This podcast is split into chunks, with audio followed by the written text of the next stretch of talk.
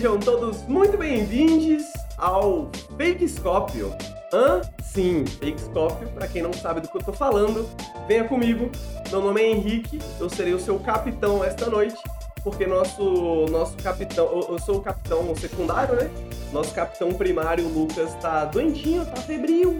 E aí a gente veio fazer um periscópio especial essa semana para quem não conhece, o Fakescópio, o Nossoscópio, é um periscópio especial feito com a presença da nossa linda, formosa, maravilhosa comunidade.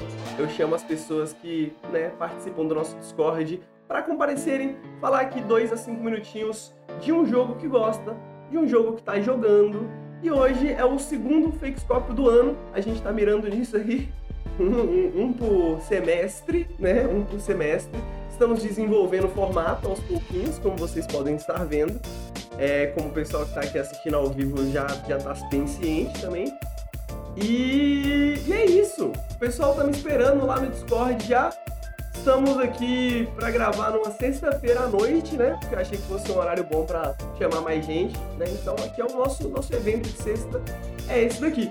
O que eu tenho que falar para vocês? Eu tenho que falar para vocês de recadinhos do Nautilus. Eu tenho que falar para vocês que esse periscópio, esse fakescópio, esse nossoscópio está sendo patrocinado pelos nossos queridos do Promobit.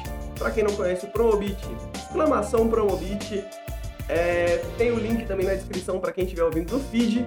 O Promobit é um site onde uma comunidade de ofertas onde pessoas enviam ofertas, essas ofertas são verificadas por outras pessoas humanas, seres humanos reais, né, para garantir a segurança dessas lojas. E assim que aparece uma oferta na internet, daqui a pouquinho a oferta já aparece lá no Promobit também. Você já pode começar buscando por lá sempre que você quiser comprar alguma coisa. É... Este mês estamos tendo promoção, tá, tá tendo promoção de aniversário do Promobit. Então, se você fizer compras, além de economizar, você concorre a prêmios né? Olha que beleza. E também, se não tiver o produto que você está procurando, só colocar na sua lista de desejos que você receba a notificação assim que esse produto aparecer lá no Promobit. Então, Henrique, você está fazendo um podcast patrocinado, tirando dinheiro da sua audiência, fazendo eles virem aparecer aqui para divulgar o Promobit? Sim, sim. Nosso Discord aí, temos pessoas no nosso Discord que utilizaram do Promobit, né, que compraram coisas do Promobit, que também recomendam o Promobit então aqui todo mundo junto, né? É, é uma, é uma nossa, nossa grande família virtual aí, né? Nossa comunidade no Discord. Então, esse é o último periscópio, esse é o último podcast que a gente vai ter, patrocinado pelo Promobit, uh, nessa, nessa campanha, né? Nessa campanha de aniversário do Promobit. Então, muito obrigado para quem durante né, todas essas semanas aí ajudou a gente clicando no link, fazendo compras e tal. Muito obrigado pessoal que veio mandar mensagem pra gente falando que que clicou no link para comprar alguma coisa lá, pô, ajuda a gente pra caramba. E, pô, espero que Promobit volte aí para ajudar a gente, né? Espero que nossa comunidade também continue nos ajudando. Vocês são foda. Muito obrigado, gente. Agora falando de videogames, falando de videogames, é que esse fake scope, diferente do outro, onde eu só trazia o pessoal da comunidade, né? Só, entre aspas, trazia o pessoal da comunidade. Hoje eu queria falar um pouquinho de um jogo que eu achei que combinava com o tema, né? Fazer o meu pequeno monólogo aqui. Um jogo que eu acho que combina bem com o tema do, do, do, do Fakescópio, que é um jogo que eu joguei recentemente em live, inclusive, foi bastante divertida a experiência de jogar ele em live, e se chama Videoverse. É uma visual novel feita em Henpai, uma ferramenta para criar visual novels. Infelizmente não está em português, é um jogo que tem bastante texto, né? Mas é um texto bastante simples. Até porque é um jogo que ele simula uma internet dos anos 2000, fictícia, que não existe exatamente uma internet que funciona meio que através de consoles, né? A, a gente estava comentando que é bem baseado talvez no uma coisa que eu não tive contato particularmente, né? Mas os, as redes sociais que existiam dentro do, dos sistemas da Nintendo, né? Tipo Wii. E Videoverse é um jogo onde você vai nesse fórum, esse, essa comunidade né, de pessoas que estão lá conversando no fórum, e você conhece as pessoas, você conhece pessoas de fóruns específicos de um jogo que você gosta, que se chama Feudal Fantasy, né? Você desenha, posta seus desenhos lá, você, no caso, o protagonista. E ele é um jogo que, apesar de estar só em inglês, né? Ele tem esse texto simples, porque a maior parte do diálogo que acontece é um diálogo meio que uma coisa de MSN, né? Uma conversinha meio de MSN, as pessoas conversando sobre esse console, conversando sobre esses jogos, o Feudal Fantasy. E basicamente a história que é desenvolvida ali na história é que esse console está acabando, essa comunidade está acabando, e essas pessoas que se reúnem ali, que, por, através de interesses similares, de interesses parecidos, né, estão tentando lidar com isso, né? De tipo, pô, as amizades que nós fizemos, né? As pessoas que nós conhecemos, algumas pessoas conhecem mais, algumas pessoas conhecem menos, né? Você, como protagonista, conhece uma, uma pessoa que desenha também, você também desenha, e aí você troca essas experiências com essa pessoa que desenha, que está descobrindo videogames agora. É um jogo que talvez tenha até um certo otimismo, otimista demais sobre a internet, né? Talvez seja um jogo otimista demais assim sobre a internet, sobre videogames, né, de maneira geral. Mas é um, um otimismo que às vezes faz falta, né? Às vezes faz falta. Eu pensei em trazer esse jogo aqui porque eu acho que ele comenta muito sobre essas relações, né? Essas relações de fóruns, né? Não só hoje na internet com discords e lives e comentários no YouTube, etc, que a gente tem aqui, né? Que a gente vive aqui no Nautilus, mas a internet também do, dos anos 2000, né? A internet de fórum, né? Parecido com aquele jogo que eu gosto muito, que todo mundo sabe que eu gosto bastante, que é o Hypnospace Outlaw, e é isso, apesar de ser um pouco, até às vezes um pouco otimista demais, é um jogo tão fofo, né? Tão fofo ver essas relações se desenvolverem.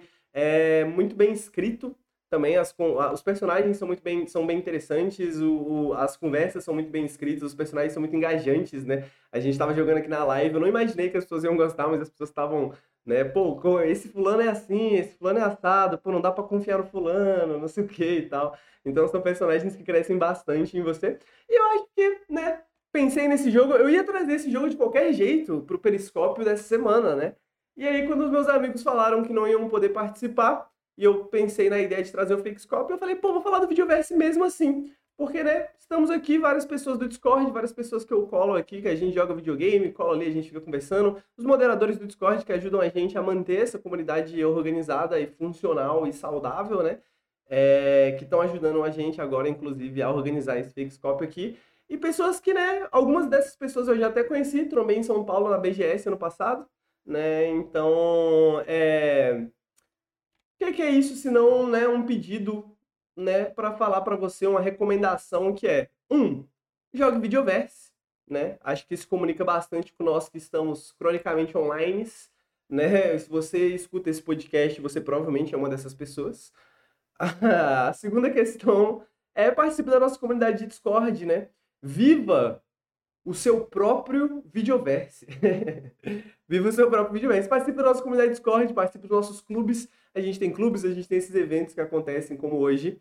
É... E para vocês sentirem um pouco mais, conhecerem um pouco mais das pessoas da nossa comunidade, a gente vai trazer agora algumas delas, algumas, algumas pessoas que ainda nunca apareceram no Fakescope, algumas pessoas que já apareceram no Fakescope anterior, algumas pessoas que estão sempre aí nas causas, algumas pessoas que eu não conheço tão bem, alguns jogos que eu conheço, alguns jogos que eu nunca ouvi falar. Então, vai ser um podcast bem variado. A gente vai começar com Gibra falando de Death Stranding. Boa noite, meu querido. Tudo bem com você? Boa noite, meu querido. Tô muito nervoso de estar aqui. Imagina, cara. Pô, pensa que, tipo assim, se flopar, eu nem posto, tá ligado? Então, finge que às vezes é só live, é só a galera de sempre. Fechou. É que é diferente tá ali no chat e tá aqui, né? Justo. chat. Justo, conversando com as pessoas, né? Mas você é uma pessoa, uma pessoa bastante sociável, né, Gibra? Cara, entendo que sim, entendo que sim. Estamos aí na sociedade, né? Tanto que você trouxe um jogo que é ou não é um jogo sobre estamos aí vivendo em sociedade, né? Cara, é um jogo bastante sobre isso, assim, né? Dadas todas as problemáticas que ele também traz sobre isso, acho que é um jogo, né? Um strange game. Um strange game, um strange game. Né? Um jogo sobre fios, conexões, então. Então fala pra. É Vamos começar então, Death Strange. Bem rápido assim, o que é Death Strange? Kojima, pá. Cara, não é um Walking Simulator, tá? Eu, enfim, mano, eu, eu, eu fiz aqui uma historiografia do jogo, né? Um jogo mais antigo. Opa! Mas acho que, que foi, foi bom, assim, fazer uma pesquisa, né? Já tinha um, um vídeo do Lucas, sobre o jogo, e aí até descobri que foi lançado um dia depois do meu aniversário, então acho que é, é um sinal do, do, universo. Mas eu dei uma olhada no, no review do Tim Rogers, do Dunk também, e acho que trouxe algumas ideias, assim. E aí já vou pedir desculpas pro chat, assim, ontem eu tava lorcando um pouco e a profundidade do chat é abissal, assim, né? eu acho que, cara... O segredo é confiança, ninguém sabe do que tá falando. Continue, continue. Então, é bom ser o primeiro, porque eu sei que eu vou ter menos tempo, então eu vou dar uma enrolada aqui. Mas, mano, acho que Death Stranding uh, é um jogo muito interessante, assim, pela própria mecânica dele, né? Então, essa questão do, do andar, assim, de, de passar por muitos, muitos espaços, e aí eu acho que o espaço é um termo bem, bem massa aqui, né? Eu, o Lucas fala ali de espaço vazio, e aí eu acho que esse vazio tem um... Uh, é um espaço ativo, assim, né? Onde tu tem ali um momento de, de fricção com a geografia toda do jogo. Então, é um mundo aberto de bastante fricção, assim, o tempo inteiro. Uh, tu, tu enfrenta ali várias dificuldades para fazer as tuas entregas, né? E acho que isso é um, é um game feeling bem massa, assim, de, de poder experimentar, assim. E acho que isso foi uma das coisas que me chamou bastante atenção, assim, tanto... Eu sou um cara que curto muito paisagens, assim, nos jogos. E agora jogando Starfield até tava um pouco nesse, nessa vibe, assim, de explorar bastante para curtir essa, esses visuais. E eu acho que Death Stranding, ele permite bastante disso, assim, durante a, a parte que tu pode jogar, né? Porque o Kojima metido Hollywood, então tem muito... Uh, tem muita cutscene no jogo. e elas nem sempre são tão explicativas, assim. E nem geram, talvez, a profundidade e empatia com os personagens, né? E acho que isso é um ponto, é um ponto legal, assim, porque tu vai criando simpatia conforme as entregas que tu vai fazendo. Então tem ah, um ancião que está em cima de uma montanha, que é sempre um grande problema chegar, então tu vai tentando criar estratégias, assim, dentro daquele terreno para fazer essas entregas. Enfim, meu, uh, talvez eu já tenha enrolado o suficiente, não sei se tem alguma pergunta. Não, eu queria, eu queria, eu queria essa introdução do Death Stranding, né? Eu queria rapidamente a introdução do Death Stranding para poder ouvir você falar mais sobre a questão do, do Strand, né? Da questão do Strand, por que, que você não acha que é um Walking Simulator? Cara, na verdade é uma brincadeira, assim, né? Porque é um termo que ele... É um jogo que foi bem... Uh divisório, assim, em opiniões, né? E aí eu acho que nessa uh, pesquisa historiográfica, assim, uh, teve o caso do Dunk ali, que ontem a gente estava até vendo o vídeo dele sobre como ser... Como sobre reviews, né? Uhum. Exato. Como ser um bom reviewer, né? E aí ele tem um vídeo que é do lançamento do jogo e tem um vídeo que é, sei lá, dois anos depois, até, até três anos depois do lançamento, onde a abordagem dele é um pouco mais empática, assim. Então eu acho que no início esse rótulo, né, de Walking Simulator assim foi dado muito pelos haters do jogo. E enfim, eu até esqueci qual era a pergunta, querido, me desculpa. Não, com certeza. É, é essa questão do, do Walking Simulator e eu queria saber da, do que, que você acha dessa questão do Strange Game também. Porque eu acho que são essas polêmicas, né? Que a, a, as grandes polêmicas ao redor desse jogo é meio que isso, né? De tipo, o que, que é um Walking Simulator? Será que é um Walking Simulator? Será que é o Walking Simulator, né? Eu acho que o Tim Rogers chama de o Gran Turismo dos Walking Simulators, né? Justamente, essa coach até salvei aqui. É, essa citação é muito boa, mano. E, e a outra polêmica que tem muito é essa, essa de, tipo, Kojima falava muito sobre criar um gênero, né? O Strange Game, uma, uma quase, não exatamente, sei lá, talvez um paradigma de design, mas quase um, um, um manifesto, né, de design, assim, de alguma, de alguma forma, assim, que alguns, alguns desenvolvedores, inclusive, pegaram e, e, foram com essa ideia, tá? Porque a gente vai trazer o Vinícius mais, mais tarde. Ele vai falar do El Paso Elsewhere, se eu não me engano, que é um jogo do estúdio do Javier Nelson. E o Javier Nelson ele lançou um jogo chamado It Strandings, que ele entende, ele, ele gosta da ideia do Strange Game. Ele falou, pô, vou fazer um Strange Game. Não tem nada a ver com, com, com Death Stranding, assim, em termos de, de jogabilidade, digamos, né? Mas, mas, mas tem uma galera que gosta, né? Eu gosto particularmente da parada do Strange Game. O que, que você acha? Cara, acho que é bem isso. Pelo que eu uh, pesquisei, assim, o Kojima exatamente falou assim, ah, é o primeiro Strange Type, né? E aí, eu acho que tem uma quote que eu salvei aqui também do Dunk, que é muito boa e talvez explique um pouco, o, pelo menos o sentimento que eu tive depois dessa parte de conexão, né, de fios e tal, que é uma descrição do próprio jogo ali do menu. Tem um, um personagem, uh, eu joguei ele traduzido já em português, né, que chama, chamam mulas, né, que são ali entregadores, enfim, que estão num, num outro esquema, assim, sem muitos spoilers, mas aí a, a descrição é da, os mulas são humanos que se sentem compelidos a entregar pacotes sem mesmo saber porquê, né? E aí eu acho que isso explica um pouco desse, uh, enfim, desse sentido de conexões, né? Porque tu tá ali fazendo aquelas entregas, tu é praticamente a única pessoa que pode fazer isso, e aí tu vai criando esse, essa rotina e, enfim, eu fiquei horas entregando coisas sem precisar por estar tá curtindo muito os trajetos e tu vai criando essas estratégias. Então, eu não sei como é o passo, e o Vinícius vai poder abordar melhor, mas para mim tem um pouco esse, esse teve esse lugar assim de que, cara, eu estava ali cumprindo um papel numa sociedade pós-apocalíptica, vamos dizer assim, num capitalismo pós-tardio, talvez. E trabalhando para isso e por isso também, né, se for analisar todas as camadas, mas meio que sem saber por quê, e aí tu, tu tá ali no papel do Sam Bridges, né, que é um cara bem, assim, ele não tá muito feliz com esse lugar, ele não, não é muito sociável, né, como a gente comentou antes. Então ele não, talvez não entenda muito por quê, e tu vai ent tentando entender um pouco disso durante o, o jogo e durante a história, como ela vai se... Uh, sendo descoberta por ti, assim.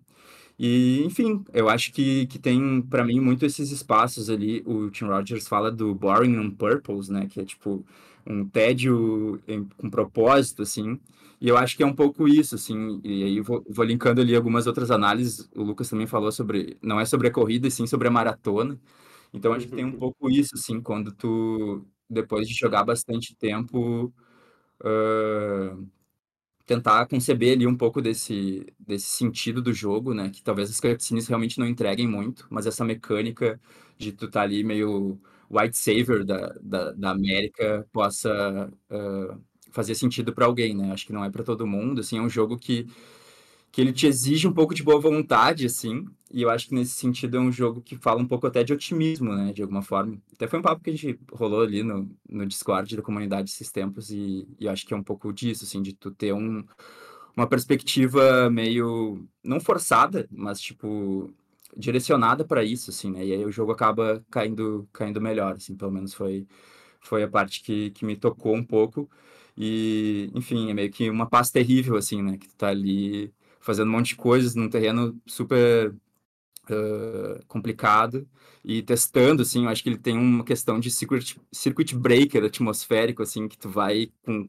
os veículos, com, com a pé, ou enfim, tu vai tentando vencer os, os desafios ali, enfim, sem querer ser muito... E no final das contas é topografia do lugar, né? Que é, é, é, é muito maneiro isso. Você olhar para um monte e falar assim, caralho, como é que eu vou subir essa porra, velho? O que, que eu vou fazer?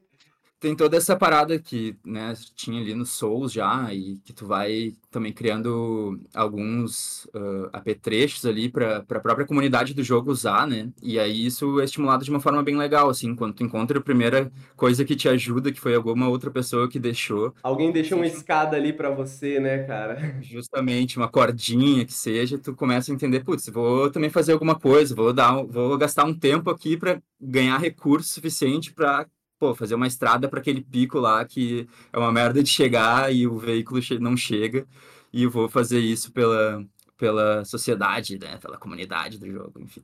Acho que tem um pouco disso, assim, nessa questão do, do Strange Type, né, enfim. Parece que tem um ponto aí também. Porra, muito foda, Gibra. Pô, muito legal, cara. Eu, você me deu muita vontade de voltar. Faz tempo que eu tô assim, meio que na, na pira de voltar a terminar, a jogar Death Stranding, talvez terminar e eu não, não, cheguei a terminar quando eu joguei. E, porra, conversar com você sobre o jogo me deu, deu vontades, me deu vontades. Porra, me lembrei, assim, da sensação física de andar, assim, pelos montes, assim, tá ligado? Bom demais. Cara, a fricção da geografia, do terreno, assim, é muito boa, assim. Acho que foi uma das coisas que eu É. mais curti, porque esse lugar, assim, de caminhadas e é meio que uma meditação versus uma obsessão, assim, né? Então tu tá um pouco sempre nesse limiar ali de, tipo, bah, grindando muito pra subir num, num, num E, a- pico, e até o bagulho de quantos bagulho que eu vou levar, né? Tipo assim, esse risco que você tá sempre fazendo essas escolhas assim, tipo, pô, vou levar muito, mas vai dar trabalho, vai dar merda, será que não vai dar merda, né? Tipo, porra, É, esse, ba- esse balanceamento é muito foda, assim, porque tu quer, também tem um lance de, de pontos ali, né? Tu quer fazer um, ter um, um patamar legal ali de pontuação, então ele te estimula a ter muita carga, ao mesmo tempo que ele te pune muito por ter muita carga. Sim, porra, Então tem e, sempre essa reflexão meio obsessiva, assim, de quero levar muito, não consigo, mas e essa sensação de cair, tipo, num rio com um monte de coisa nas costas e as coisas ser levadas pela água, é tipo, mano, uma das sensações mais mais desagradáveis, assim, que um videogame já me proporcionou, mas memoráveis também, assim, sacou? Porque é muito única do Death Stranding, né? De tipo. é, e, e pelo, e o contrário é válido também, né? A sensação de você conseguir chegar com a carga alta num lugar, assim, que você fala, caralho, nunca achei que eu ia conseguir chegar aqui, caralho. Foi difícil pra caralho, sacou? E tipo, foi só caminhar, né? Foi só chegar de ponto A a ponto B, mano. É absurdo. Perfeito. É um jogo que te frustra muito nisso, e o Massa também eh, é um jogo muito cinematográfico, né? Por óbvio, assim, tanto no visual, mas a parte que eu curto muito é da trilha sonora, assim, quando tu faz toda essa pernada e chega num lugar e, pá, daqui a pouco toca um som, assim, muito ambien muito ambiente, e uma atmosfera muito foda, num, uma paisagem muito foda. Acho que o Kojima conseguiu ali dar um, um sentimento muito, muito bom, assim, nesses momentos. Principalmente esse momento, por exemplo, que tá aparecendo aí na, na tela, é bem isso. papo reto. Bom, show de bola, meu querido. Muito obrigado. Você quer fazer um plug aí do, de alguma coisa? Um seu SoundCloud, seu Twitter, falar alguma coisa, uma mensagem para a juventude? Cara, não, não tem uma mensagem para a juventude, quem sou eu, né? A gente estava falando sobre que as verdades, a verdade da verdade é que a verdade não é uma verdade, né? Então, quem sou eu para dizer qualquer coisa? Caralho, essa é a mensagem para a juventude. É uma grande mensagem para a juventude. Justamente. Eu só quero agradecer, cara. Pô, eu amo vocês, amo a comunidade e acho que o Fakescópio é uma parada muito foda. Pô, É tamo junto, meu querido. Fico feliz que você tenha gostado. Valeu, Gibra. Tamo junto, Beijo, mano. Beijão. Falou. Mas agora a gente vai, vai trazer o Akira, que vai trazer um jogo muito pouco falado esse ano, um jogo que merece ser mais comentado, que é o Tears of the Kingdom. Boa noite, boa noite, Akira. Tudo bem, meu querido? Boa noite, Henrique. Beleza? Beleza, beleza. Pô, eu, eu, eu tô, tô zoando aqui de que você vai falar do Tears of the Kingdom, que ninguém nunca ouviu falar desse jogo. Mas, pô, fico feliz que alguém tenha trago Tears of the Kingdom, porque às vezes parece que, tipo assim, tanta gente jogou Tears of the Kingdom que ninguém quer ser a pessoa que vai falar de Tears of the Kingdom, né? Que quer ter essa responsabilidade, né, mano? E você puxou essa É, responsabilidade pra si, né? E eu puxei a responsabilidade de talvez te falar um pouco mal dele. Ih! A merda agora. Vamos lá então, pô. Vamos lá então. Conta, na- conta pra Vou nós. fazer uma introdução rapidinha aqui. Beleza. É, eu joguei todos os, os Zeldas de console e a maior parte dos portáteis também. Sou muito fã da série. E basicamente eu fiquei muito decepcionado com a- o design de quest desse jogo. É, design de side quest, design da quest principal. E, e eu, assim, eu acredito friamente que esse é o jogo com o pior design de quest de todos da série Zelda, assim. É, é literalmente quebrado, assim, sabe? Bom, É por, muito ruim. por favor, conte-nos mais. Conte-nos mais. Hum, Quando a gente pensa assim, que nem está mostrando no, no, no vídeo, assim, todas as mecânicas dele nessa parte de, é, de como você interage com o mundo, como você consegue a, alterar as propriedades das coisas, é, toda essa parte técnica do jogo é impressionante, assim, eu nunca vi nada parecido, acho que muita gente concorda que talvez nesse ponto seja o jogo mais polido já lançado, assim, muita gente fala sobre isso. E eu quando tento mexer alguma coisa na Unity, fazer um joguinho simples assim, não consigo fazer o personagem pular na plataforma sei lá, pegar a velocidade do, do- da plataforma. E quando você vê Zelda, você acha impressionante.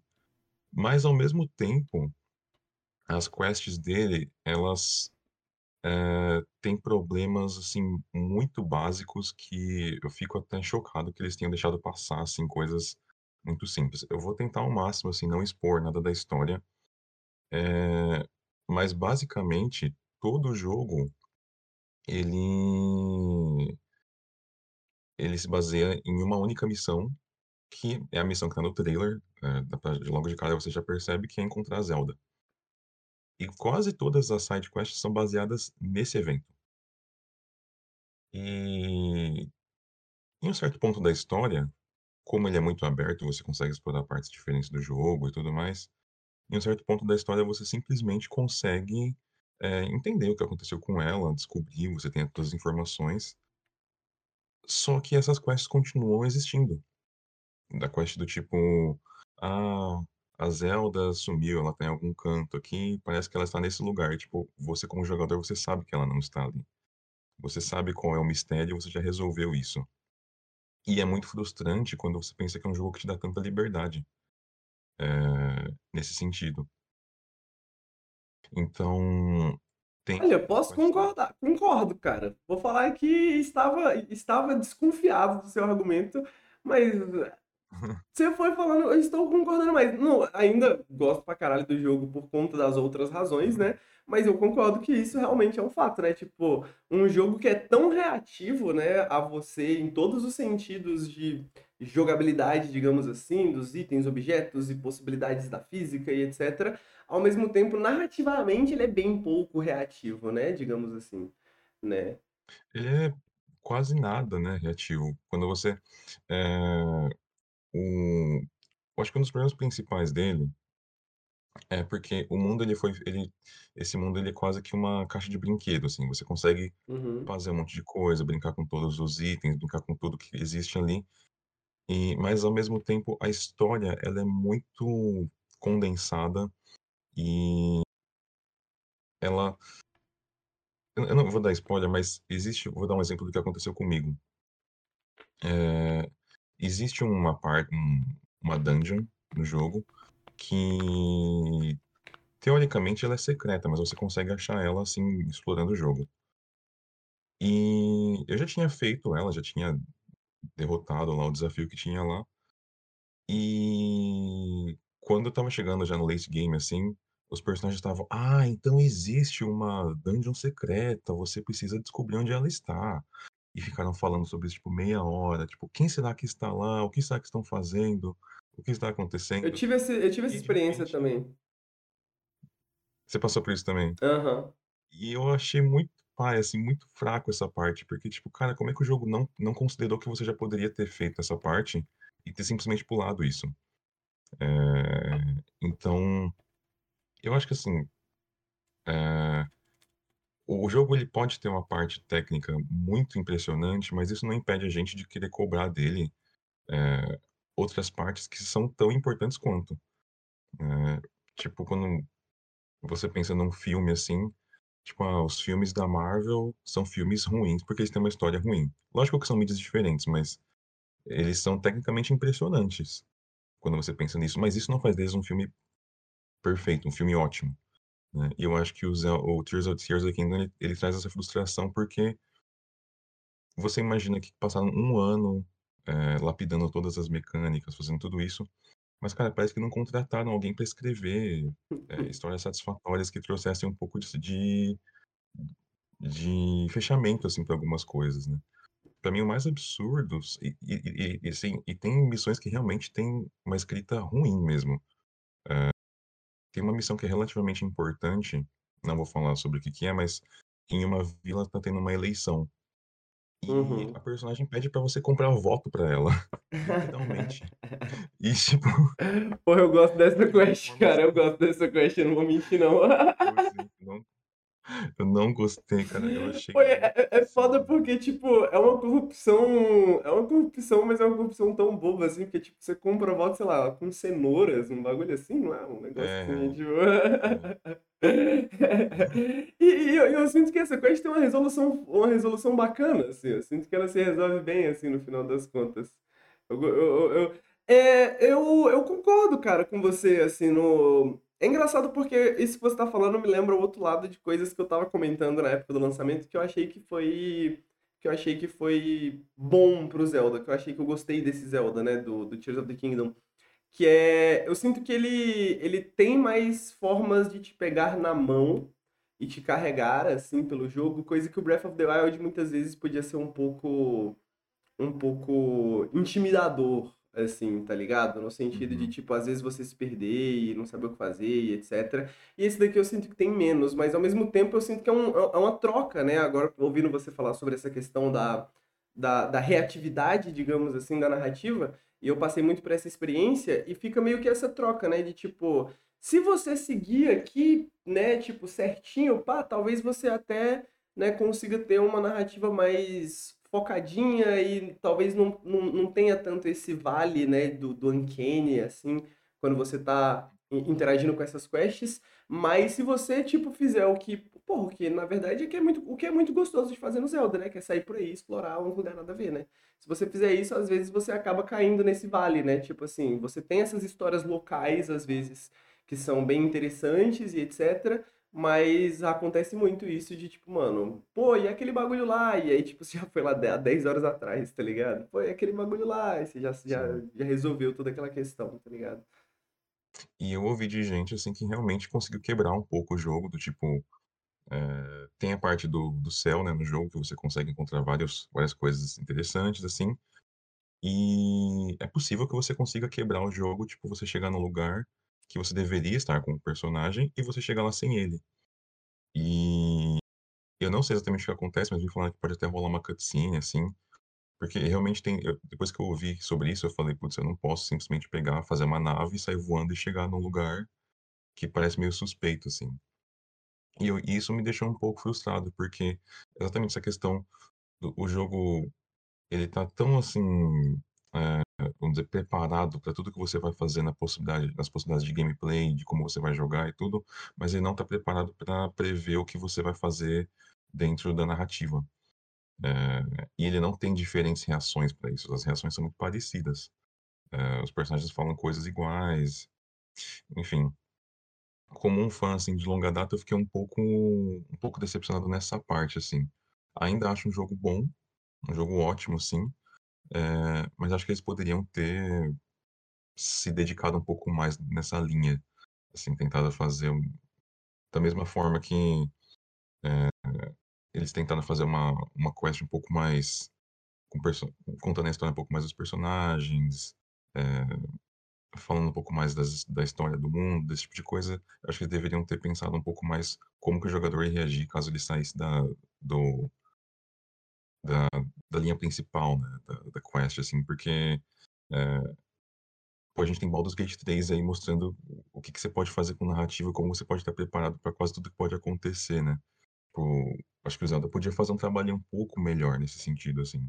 É, o Gus comentou aqui no chat de que é difícil conciliar muitas vezes as duas coisas, e eu sinto que é esse balanço e esse equilíbrio, né, que eu acho que talvez seja pra mim a maior diferença entre o Breath of the Wild e o Tears of the Kingdom, né? Não dizendo necessariamente que um é melhor que o outro, mas eu sinto que esse é um problema latente que a Nintendo está pensando, assim, né, quando tá fazendo Zelda, né? E, e, e essa coisa, né? Tipo assim, é até uma questão complicada quando você pega um jogo de mundo aberto desse, no sentido de, tipo é, dois jogadores podem ter experiências extremamente distintas, né? E, e- e- tipo, parece que existe um certo ponto que é, ah, tá, tá ok, assim, né? Tipo assim, pô, algumas pessoas não vão, vão ter uma experiência, talvez vão fazer isso aqui que não é exatamente muito bom, mas a gente tem que permitir porque a gente tem que ter esse mundo aberto e etc e tal, né? E, e, e, e fica, às vezes, realmente isso, né? Às vezes parece que você tá, tá tipo.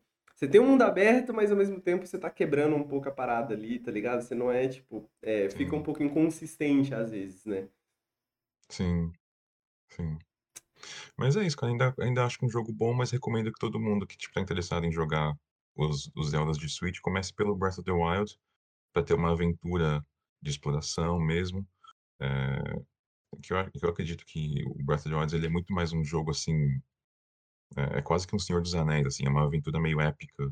Eh, certo que você tá sozinho ali, mas mas acho uma coisa muito diferente, enquanto que o o Tears of the Kingdom, ele, de certa forma, até às vezes usa um pouco o conhecimento que você já tem desse mundo, E ele quebra a sua expectativa com o que você acha que sabia do Breath of the Wild. Então acho que, acho que os dois se completam, assim. Pô, pra, pra, pra usar sua analogia, sua analogia do, do, do Senhor dos Anéis, né? É, é como se, tipo, é, o Breath of, eu, eu sinto isso também, que o Breath of the Wild tem essa vibe um pouco mais épica, assim, do Senhor dos Anéis. Enquanto o Tears of the Kingdom, às vezes, tem quase uma vibe de desenho animado, assim, tá ligado? O Hobbit do Bakshi, sacou? Sim. Que é um Hobbit que é mais zoado, assim, um pouco mais camp, tá ligado? Um pouco mais bem-humorado, assim, que, e realmente é isso, né? Acaba, acaba sofrendo essa questão da, da, da questão épica, né? Pô, tem, lógico que tem momentos épicos, né, gigantescos, assim, mas em termos de, de jornada, né, da sensação de jornada, eu sinto que o Breath of the Wild ele é mais poderoso nesse sentido também. Sim. Pô, parabéns pela coragem, Akira, de falar mal do jogo e falar mal de sacanagem, né? Mas é, no nuance sabe que se perde na internet. Mas é bom ouvir, ouvir comentários divergentes, né? Sobre jogos que as pessoas estão, às vezes, estão. Tem comentários tão homogêneos, né? Sobre, sobre Tears of the Sim. Kingdom, sobre Zelda e etc. É bom ouvir outras perspectivas pra gente até pensar melhor sobre o jogo, né, pai? Então. Sim. Pô, É isso aí, valeu. valeu você quer fazer um plug pro seu Twitter? Você quer fazer um plug pro seu SoundCloud? Ah, só falar pra galera Uma do. mensagem pra me juventude. seguir no Twitter. Quem quiser me seguir no Twitter, eu tô, tô trabalhando num jogo, num survival horror agora, que eu sou desenvolvedor amador nas horas vagas aí. É um survival horror sobre a ditadura militar. Então, quem quiser acompanhar o desenvolvimento pode ou acompanhar lá pelo Discord do, do Nautilus, ou me acompanhar direto no Twitter, que eu costumo postar. Agora meio parado, porque teve todo aquele drama da Unity, mas eu vou voltar essa semana aí com um pouco de novidade mais sobre o jogo. E quem sabe lançar uma demo aí em breve, já tô com uma alpha. E, e é isso aí. Show, manda o link no chat e manda o link na minha DM que eu vou colocar na descrição também do, do episódio, tá? Valeu? Ok, Valeu, Akira. Tamo junto, meu querido. abração. Falou. E agora traremos aí um jogo, um jogo um pouco mais controverso, né, do que o Tears of the Kingdom, e aí eu não consigo prever o que que nosso querido Taubaté vai falar sobre o jogo. Mortal Kombat 1. Será que vai falar bem? Será que vai falar mal? Salve Taubaté! Deixa eu. Esqueci de. Esqueci de mutar a live aqui, deixa eu mutar aqui. É, me, me escuta, me escuta pelo seu telefone, abaixa o volume da sua TV. Pô, desculpa, eu tenho que fazer essa piada todo fixcópio que tem, você sabe Não, que tenho... é É de lei, né, cara? É de lei. É, E aí, meu Boa querido? noite Boa noite, tudo tudo bem? bem? Tudo bem. E aí, você vai falar bem ou você vai falar mal do Mortal Kombat? Fala pra nós. Cara, eu vou, vou falar bem mal. Eu vou dar alguns pontos aqui. Show. Conta pra Cê- nós. Eu não, eu não, eu, mano, eu não joguei, eu não vi nada, eu não li ninguém, opinião de ninguém. Eu, tipo, estou totalmente no escuro sobre Mortal Kombat 1. Conta pra nós. Você chegou a, você chegou a jogar o 11? Porque tem, tem Não joguei, não, não jogo Mortal Kombat desde o Super Nintendo, pra ser sincero. Caraca, sério? É sério. Fica aí a dica aí, é bem legal. Tirar umas cabeças pra fora, quebrar uma, uma- umas espinhas.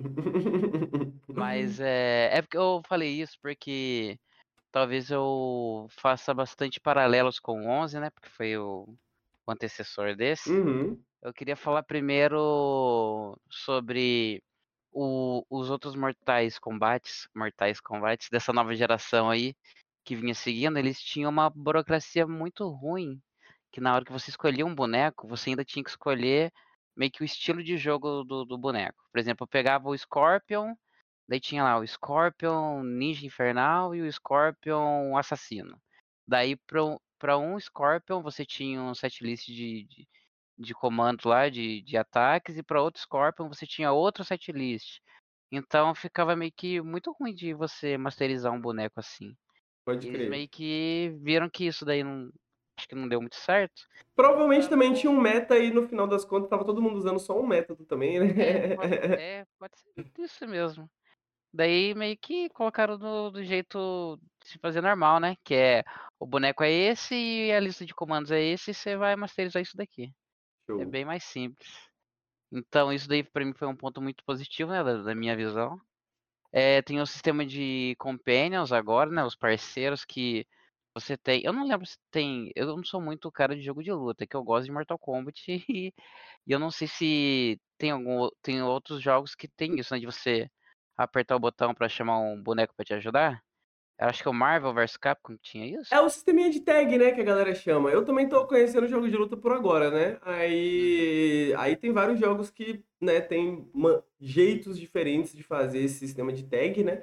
Mas é um sistemazinho, um sistemazinho de tag, né? Você escolhe então, tipo, dois bonecos, o boneco que você vai jogar e um companion. E Aí você um aperta um botão e o companion tem um ataque especial que ele te ajuda ali. E eu achei bem bacana. Eles meio que a galera tava usando que o Mortal Kombat chegou meio que atrasado pra festa, né? Porque vários outros jogos já fizeram isso, mas achei legal eles ter implementado aqui. Dá pra fazer bastante coisa bacana. E eu não sou, como eu disse, eu não sou o cara do jogo de luta, mas eu vi vídeo da galera fazendo uns bagulho muito da hora. Pode crer. E então, esse sistema ficou bem legal. É, o remake visual do- dos personagens ficou muito top. O Reptile ele teve um, uma repaginação do, do boneco dele, que agora ele tá meio um Reptile Boy Band, mas ficou bem bacana, mano. Tá muito foda. Reptile Boy Band, eu, eu quero É, fazer ele- cosplay ele já. pega você, é, tá muito da hora. É, tem a, a Tânia, que era um. bo- Na verdade, o que eu, que eu lembrei aqui agora é que eu acho que não tem nenhum boneco de novo assim que eles criaram pra esse Mortal Kombat. Eles pegaram vários bonecos de, sei lá, Mortal Kombat Deception, Dead Alliance, que é o 4, 5, 6, que foram jogos lá dos anos 2000 e pouco, de PlayStation 2 e tal. E, e meio que deram uma, uma repaginada, encaixaram na história, ficou muito foda. Achei muito legal isso. É, outra coisa que eu ia falar é nessa parte de remake visual, que eu acho que tem que dar um ponto, um ponto positivo pros caras. Eles, eles fizeram meio que o que- que é o certo, né? Que é desde o 10, as bonecas femininas, elas não estão mais. Acho que pra mim, eu acho que tá zero de sexualização. Eu Pode fiz um crer. teste com a galera do Discord lá, eles podiam pegar, pegar qualquer nome de boneco aí, coloca, sei lá, é, Kitana Mortal Kombat 11. Não, não tem nada do que você lembra de antigamente que você via, tipo, a boneca era um biquíni, um fio dental e, sei lá, e um- e uma arma, e uma máscara. Era, Lutando contra um robô cheio de armadura, né? Tipo mano, assim. lutando contra um monstrão gigante. E não tem mais isso. Dei, acho que desde o 10, se eu não me engano. O 11 eu tenho certeza e o 1 também. As bonecas estão todas, tipo, o traje dela é, tra- é traje de combate. No, no, no máximo é tipo uma calça. No máximo é um traje de combate estiloso, né? Tipo. É, mano, é muito. e fico- Eu, eu acho que, tipo assim, quando é o- é um bagulho escroto que tem no jogo, a gente critica, né? E quando os caras vêm ao longo da franquia e tá arrumando um negócio, então acho que vale a pena, né, colocar essa nota positiva aí pra eles. Com certeza, com certeza. Apesar que eles estão fazendo o o mínimo, né? Que é não ser escroto na hora de fazer o design lá, mas fica aí. É, na questão de história do jogo, né, sem entrar em muito detalhe, eu sou meio beat da, da franquia de Mortal Kombat. Eu gosto dessas baboseiras aí de lore de Mortal Kombat. E só que eu senti ainda que o, o 11, né, o antecessor, ele foi mais legal, assim, ó, eu fiquei mais engajado instigante de acompanhar. Esse eu acho que ficou um pouco aquém, mas ainda assim é uma história bem legal, uma história bem contadinha. Eu tenho um amigo, não sei se você conhece, que é o Moedas. É. Não é o Chico, mas é o nosso Moedas lá da comunidade, que é o que é o o Coin. Ele insiste em dizer que o Street Fighter 6 ele tem uma lore melhor. Eu vou na contramão, né, obviamente. E agora pergunta se eu ou ele, um jogou o outro jogo. Eu não joguei Street Fighter 6 nem ele Mortal Kombat 1. Mas, Mas eles fica ficam brigando e discutindo qual É, jogo tem a lore melhor. É que isso, a comunidade Nautilus é pra Sim. isso. a especialidade da comunidade que frequenta o Discord lá é, é isso. É fazer argumentos com embasamento em porra nenhuma, a não ser o julgamento enviesado pelo gosto próprio. É diferente, né, do- dos meninos que fazem toda uma análise séria e tal no- nos vídeos no texto publicados. E aliás, eu queria fazer já o convite.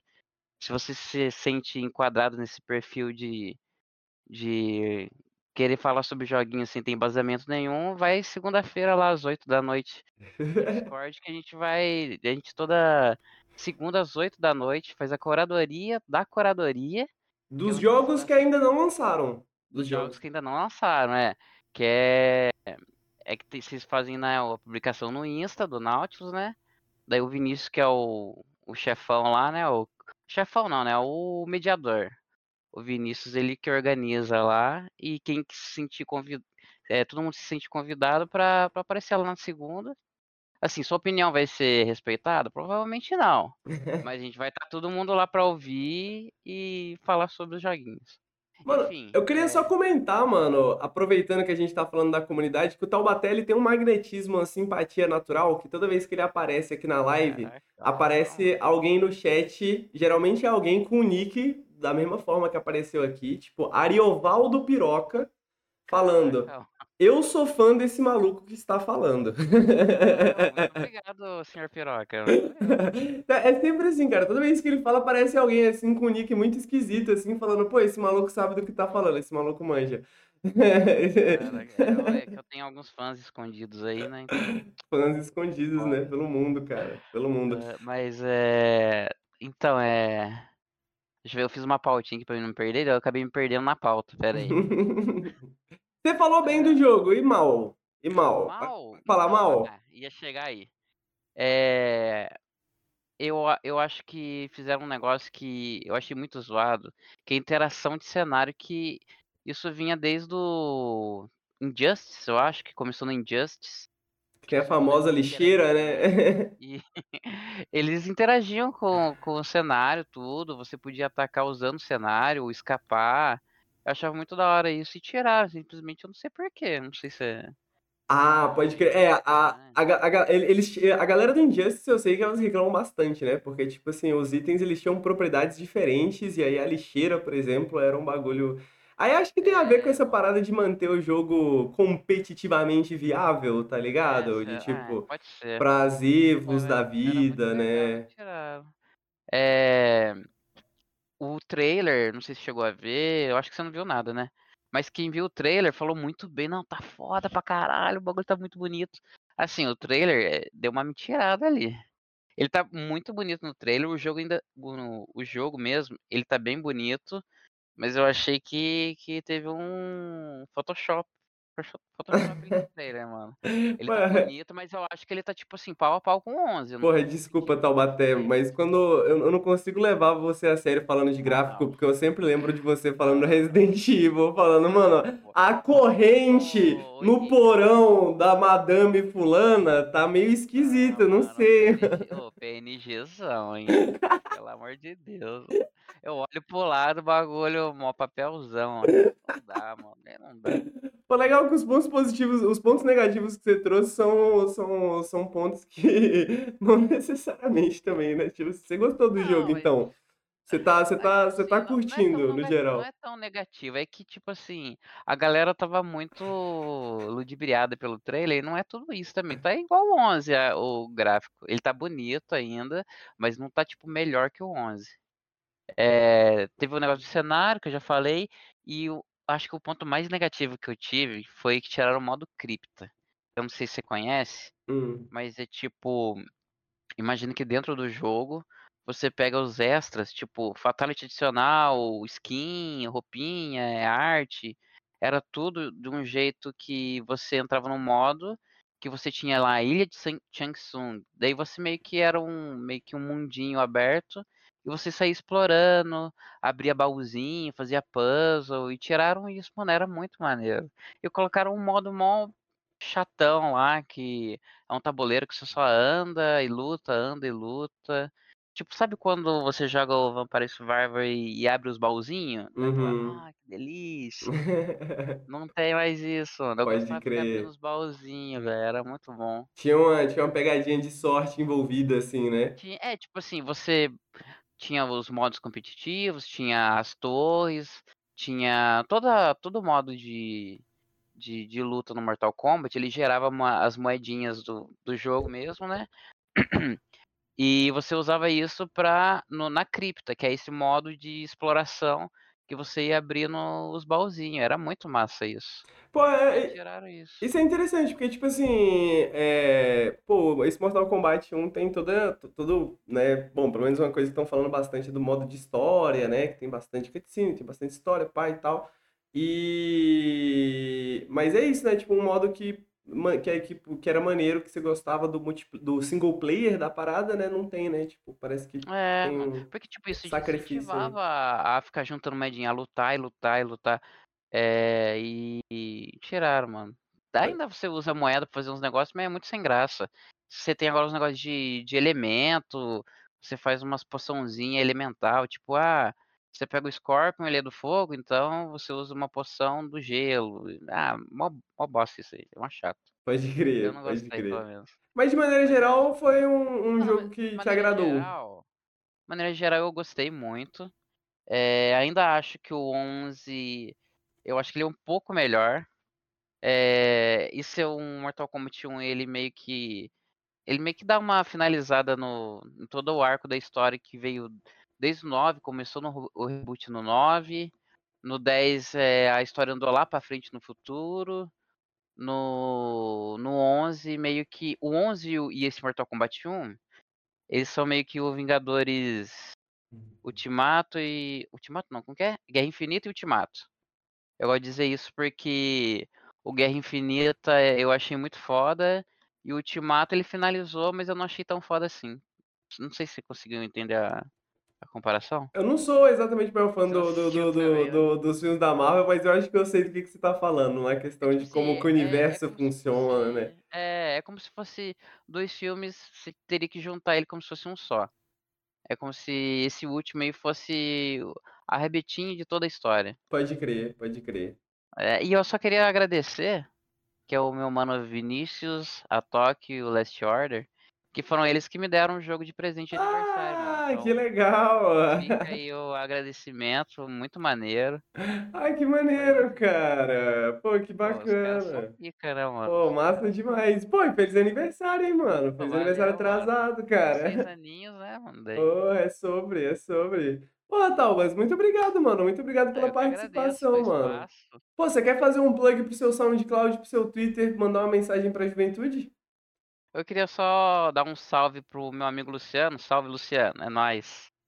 E dizer que tem um boato rolando aí que vão filmar o filme da Grávida de Taubaté. Então, se for verdade, prestigiem o cinema brasileiro. Prestiginho o cinema brasileiro, é sobre. É nóis. Pô, valeu, Tabaté. Muito obrigado, meu querido. Tamo junto. É nóis. Certo, chat. Este é Taubaté, uma das pessoas mais queridas aqui da nossa comunidade. E agora a gente vai falar com outra pessoa muito querida aqui da nossa comunidade, é nosso amigo é, Bruno Tomain. Deixa eu puxar o nosso amigo Bruno Tomain. Cadê o amigo Bruno? Ah, tá aqui. É porque eu tô, tô sem ver o nome das paradas, mas reconheci a foto. Boa noite, Bruno. Tudo bem, meu querido? Boa noite, Henrique. Tudo beleza? Tudo tranquilo. Pô, meu querido, é... você é mineiro, né? Exatamente. Ah, tá, que eu ia falar, pô, temos aí nosso, meu, no- nosso querido mineiro aí, Bruno Tomain, mas eu falei, mano, será que eu vou falar merda? Mas não, nossa, Não, de boa. nosso Ué. amigo, N- Não é difícil identificar o. o sotaque, né? Justo.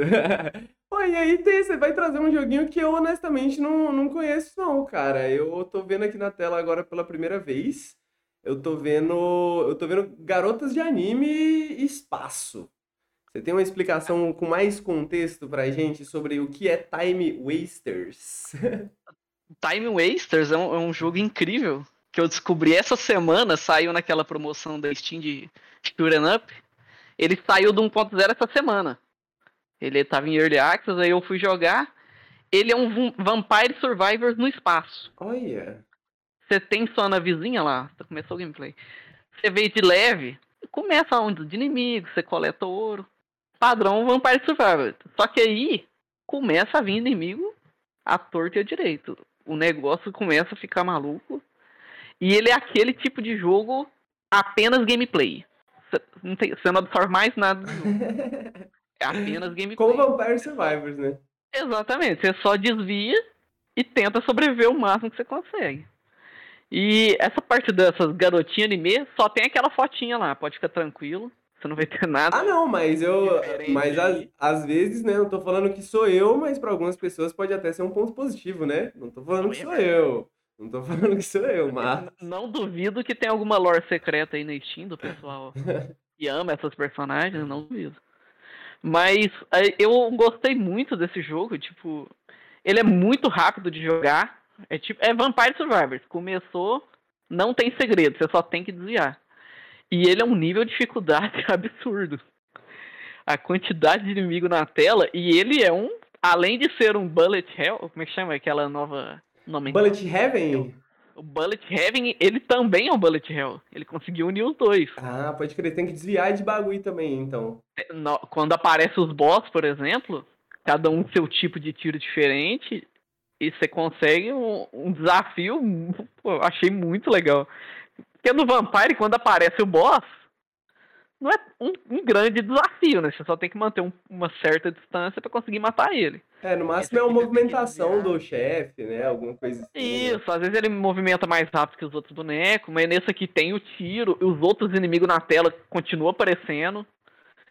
E, e se você tá vendo aí, tem muito upgrade, né? Você- carrega quatro Pô. armas diferentes, você começa com uma. E os upgrades são muito diferentes, mano. Porque vo- você, você é nosso especialista da comunidade em Vampire Survivors Like, né? Eu diria. Isso, eu jogo bastante. É, e, e tipo assim, eu, também- eu, eu não sou tão fã do Vampire Survivors, eu gosto muito de jogar os jogos que parecem Vampire Survivors.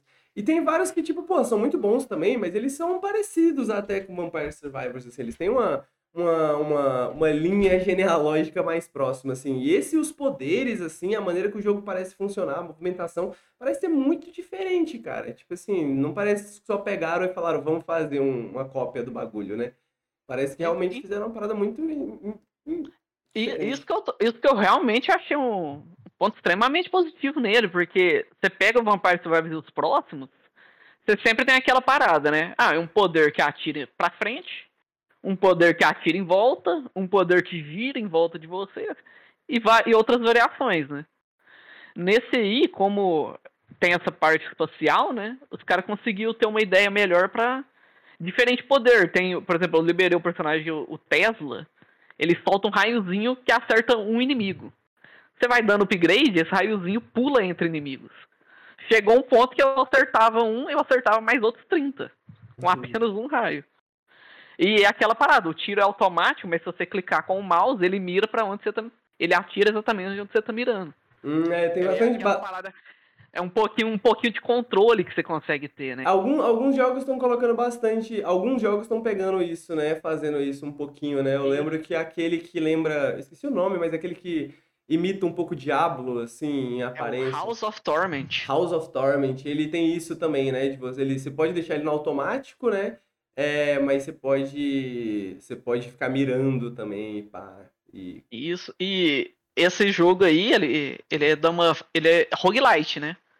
Você vai, morre, e, e durante a partida você consegue alguns upgrades, que é o- os Space Cubes. É uma moeda que quando você morre, você volta no menu, faz os upgrades que fica permanente no personagem. pode crer. Aí tem permanentes específicos dos personagens e o âmbito geral, né? Que aí, tipo, ah, aumenta dano, aumenta ouro coletado. Aí é bem padrão desse tipo de jogo, né? E eu. Agora há pouco eu consegui matar o, o último boss da run. Eu finalizei a fase, né? Como... E aparentemente existe um modo desafio que é diferente para cada tipo de, de nave no jogo. Parece que tem tipo bastante tipo. arma específica. Parece que tem bastante personagem né? Tipo, esse 1.0 já tá, parece bem completo São- mesmo. São 12 personagens aqui no 1.0. Achei bem bastante, legal. Bastante. E eu achei engraçado que esse jogo é da franquia Time, que é uma franquia que ninguém conhece, talvez 30 pessoas tenham jogado.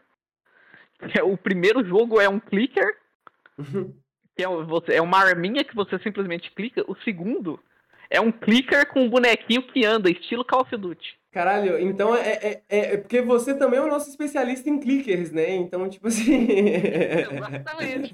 Eu- na hora que eu vi, eu falei, caralho, é minha franquia preferida. Tipo, vou. E esse jogo está 13 reais no Steam, então eu falei, pô, pô, é a sua geleia totalmente, né, tá cara? tudo aí, jogo barato, jogo bom.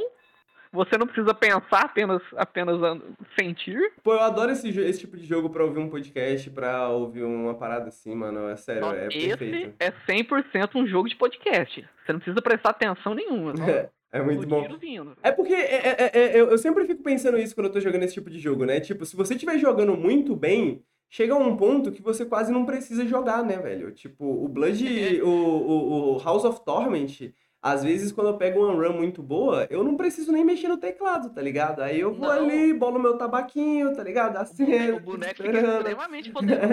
Aí, aí a gente tem um contraponto desse jogo. Eu acho que parado é impossível vencer esse Que é, esse daqui parece ter uma, uma movimentação bem diferenciada, né? Acelera muito É. e, e é um- uma das partes mais legais que quando você morre, todos os bonecos que estão vivos, eles continuam indo aproximando no ponto que você estava. Vira uma tela inteira apenas de inimigos. Os Pode crer. tentando chegar em você. Muito legal. E é muito curioso, né, que nesses jogos, assim, apesar deles terem, né, milhares de mecânicazinhas e etc e tal, é... no final das contas, a diferença entre um e outro do mesmo gênero é muitos detalhezinhos, né, porque no final, é tipo, são desses pequenos detalhezinhos que fazem que a experiência seja totalmente diferente, né, de jogar um Vampire Survivors e um 20 Minutes to Down, né, um, um House of Torment, né, etc. É aquilo, é tudo igual, mas é tudo diferente ao mesmo tempo. Aí é, aí é essa que eu gosto, que é aquela diferencinha que vai fazer você gostar do jogo ou não. Aí você fala, pô, eu quero um joguinho tecnológico, eu gosto, espaço, tirinho. Pô, é uma, é uma boa ideia, que ele é. Eu acho que ele é muito mais fácil que um, um shooter up, shooter up convencional, né? Uhum. Porque Mas ao mesmo tempo tem um pouco essa vibe, né? Tem, que, você, você sempre tem que estar em movimento. E se você for ver na fase, tem alguns upgrades com um tempozinho ali rolando lá, o 43 descendo. É, você, por exemplo, tem uma fábricazinha de ouro, ela reseta a cada 60 segundos. Você vai lá e pega um- uma caixinha de ouro. Aí com o ouro você faz seu upgrade. Aí ali do lado tem um Time Cube, que é uma moeda que você gasta na loja para comprar uns upgrades que é melhor que o upgrade normal do level up. E tem vida no mapa. E, e você sempre tá atento a isso, não só os inimigos chegando, mas as coisas no mapa que fica spamando com o tempo. Pô, e tem, tem- parece que tem até uma paradinha Não, da órbita no a parte De planeta. avançar. Oi? Parece até até um bagulho da órbita do planeta ali, alguma da- da- das A, áreas a que órbita tá. não influencia. Por exemplo, cada planeta tem uma dessas melhorias. Hum. Aí você, ó, você se aproxima no planeta, esse aqui dá um time cube a cada 90 segundos, por exemplo. Ah, tô vendo aqui na Aí- tela. Esse planeta aí- aqui, se, se, se você ficar lutando aqui nesse planeta, parece que dropa mais ouro, né? Os bichinhos. Isso. Você, você... Tem, um- tem um outro planetinha que ele tem torretas. Ah, Aí, tipo assim, tá difícil, você vai lá, as torretas atiram junto com você. Isso aí, pô, vou sobreviver mais um tempo aqui. Ah, que legal. Tem, cara. tem um planetinha pequenininho que ele dá um tiro que explode a tela inteira, sabe? Aí o, o, o, o delay dele, sei lá, dois minutos. Aí, aí a cada dois minutos você pode usar e limpar a tela. Muito legal. Pô, que maneiro, cara. Que maneiro. Pô, muito legal mesmo, cara. Muito legal mesmo. Fiquei ba- bastante interessado. E 13 conto é um preço ótimo, né? Esse, o, o bom desses jogos também é que a maioria deles tem um precinho, no, vem no Tá precinho, barato. né? É. É muito atrativo. É tipo, muito ah, tô atrativo. sem muita grana pra comprar um jogo grande, tô sem tempo pra jogar. Pô, então um joguinho barato, aquelas run curtinhas, pô, joguei rapidinho, morri, beleza, depois eu jogo mais. É isso. Ah, ho- hoje eu quero tentar bastante, você fica lá. Pô, e é, e, e- é muito bom porque às vezes eu tenho, tipo assim, porra, eu tenho 20 minutos, tá ligado? E aí, porra, eu quero jogar Dá alguma tempo. coisa. Dá pra jogar um jogo desse, mas não dá pra nem abrir o Baldur's Gate, tá ligado? Tipo Eu- assim. Não, não compila nem os, os, os como é que chama lá? Os shaders, né? Não Shaders, compila nem os compila nem os shaders. shaders. Exatamente. Então, tipo assim, pô. Esse aqui abriu, deu play, dá É, um tirinho, muito bom. é o. É, é aquele jogo que é tipo uma cervejinha, né? Qualquer horinha ali, você, pô. Cabe, cabe, cabe, muito cabe uma partidinha.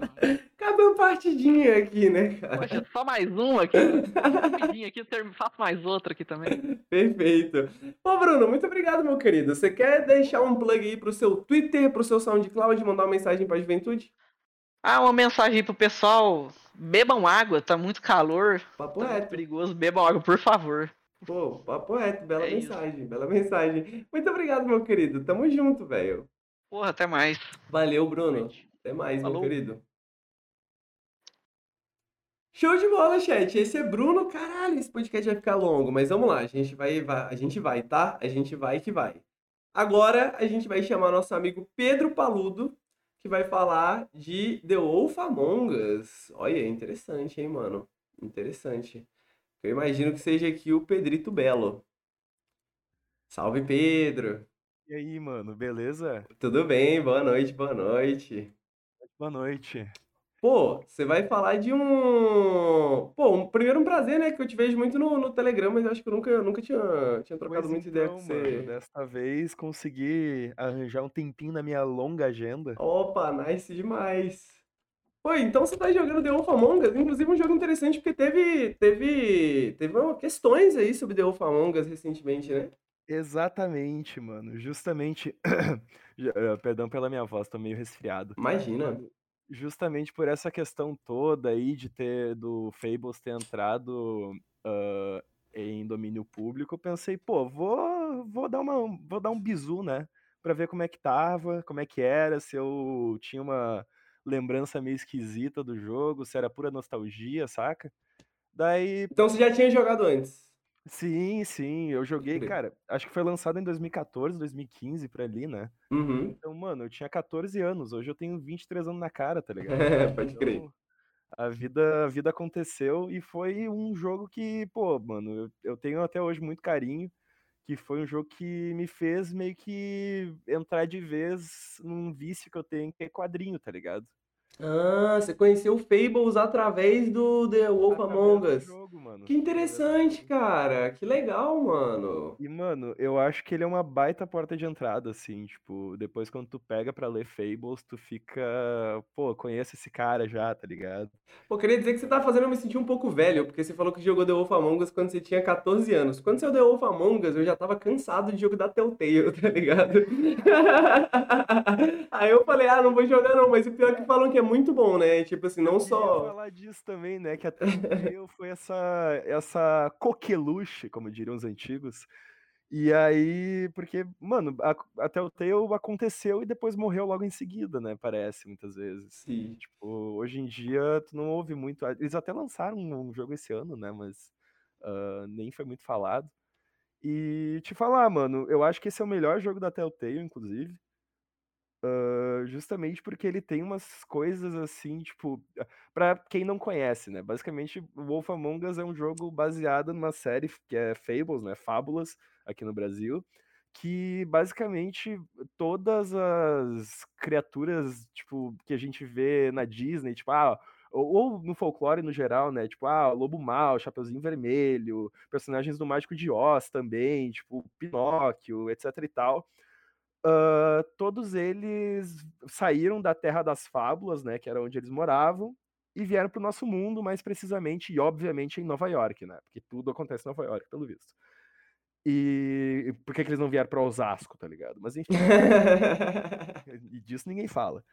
E, e aí, mano, ah, daí tu basicamente tem essas, essas histórias assim que são meio que essa coisa, ah, tentar meio que desconstruir alguma dessas fábulas e tal, trazer uma visão até um pouco política em alguns arcos. até. Tanto que, se eu não me engano, o Lobo Mal, ele é o herói, né? Porque ele é um, tipo, detetive no ar, né? Uma parada assim.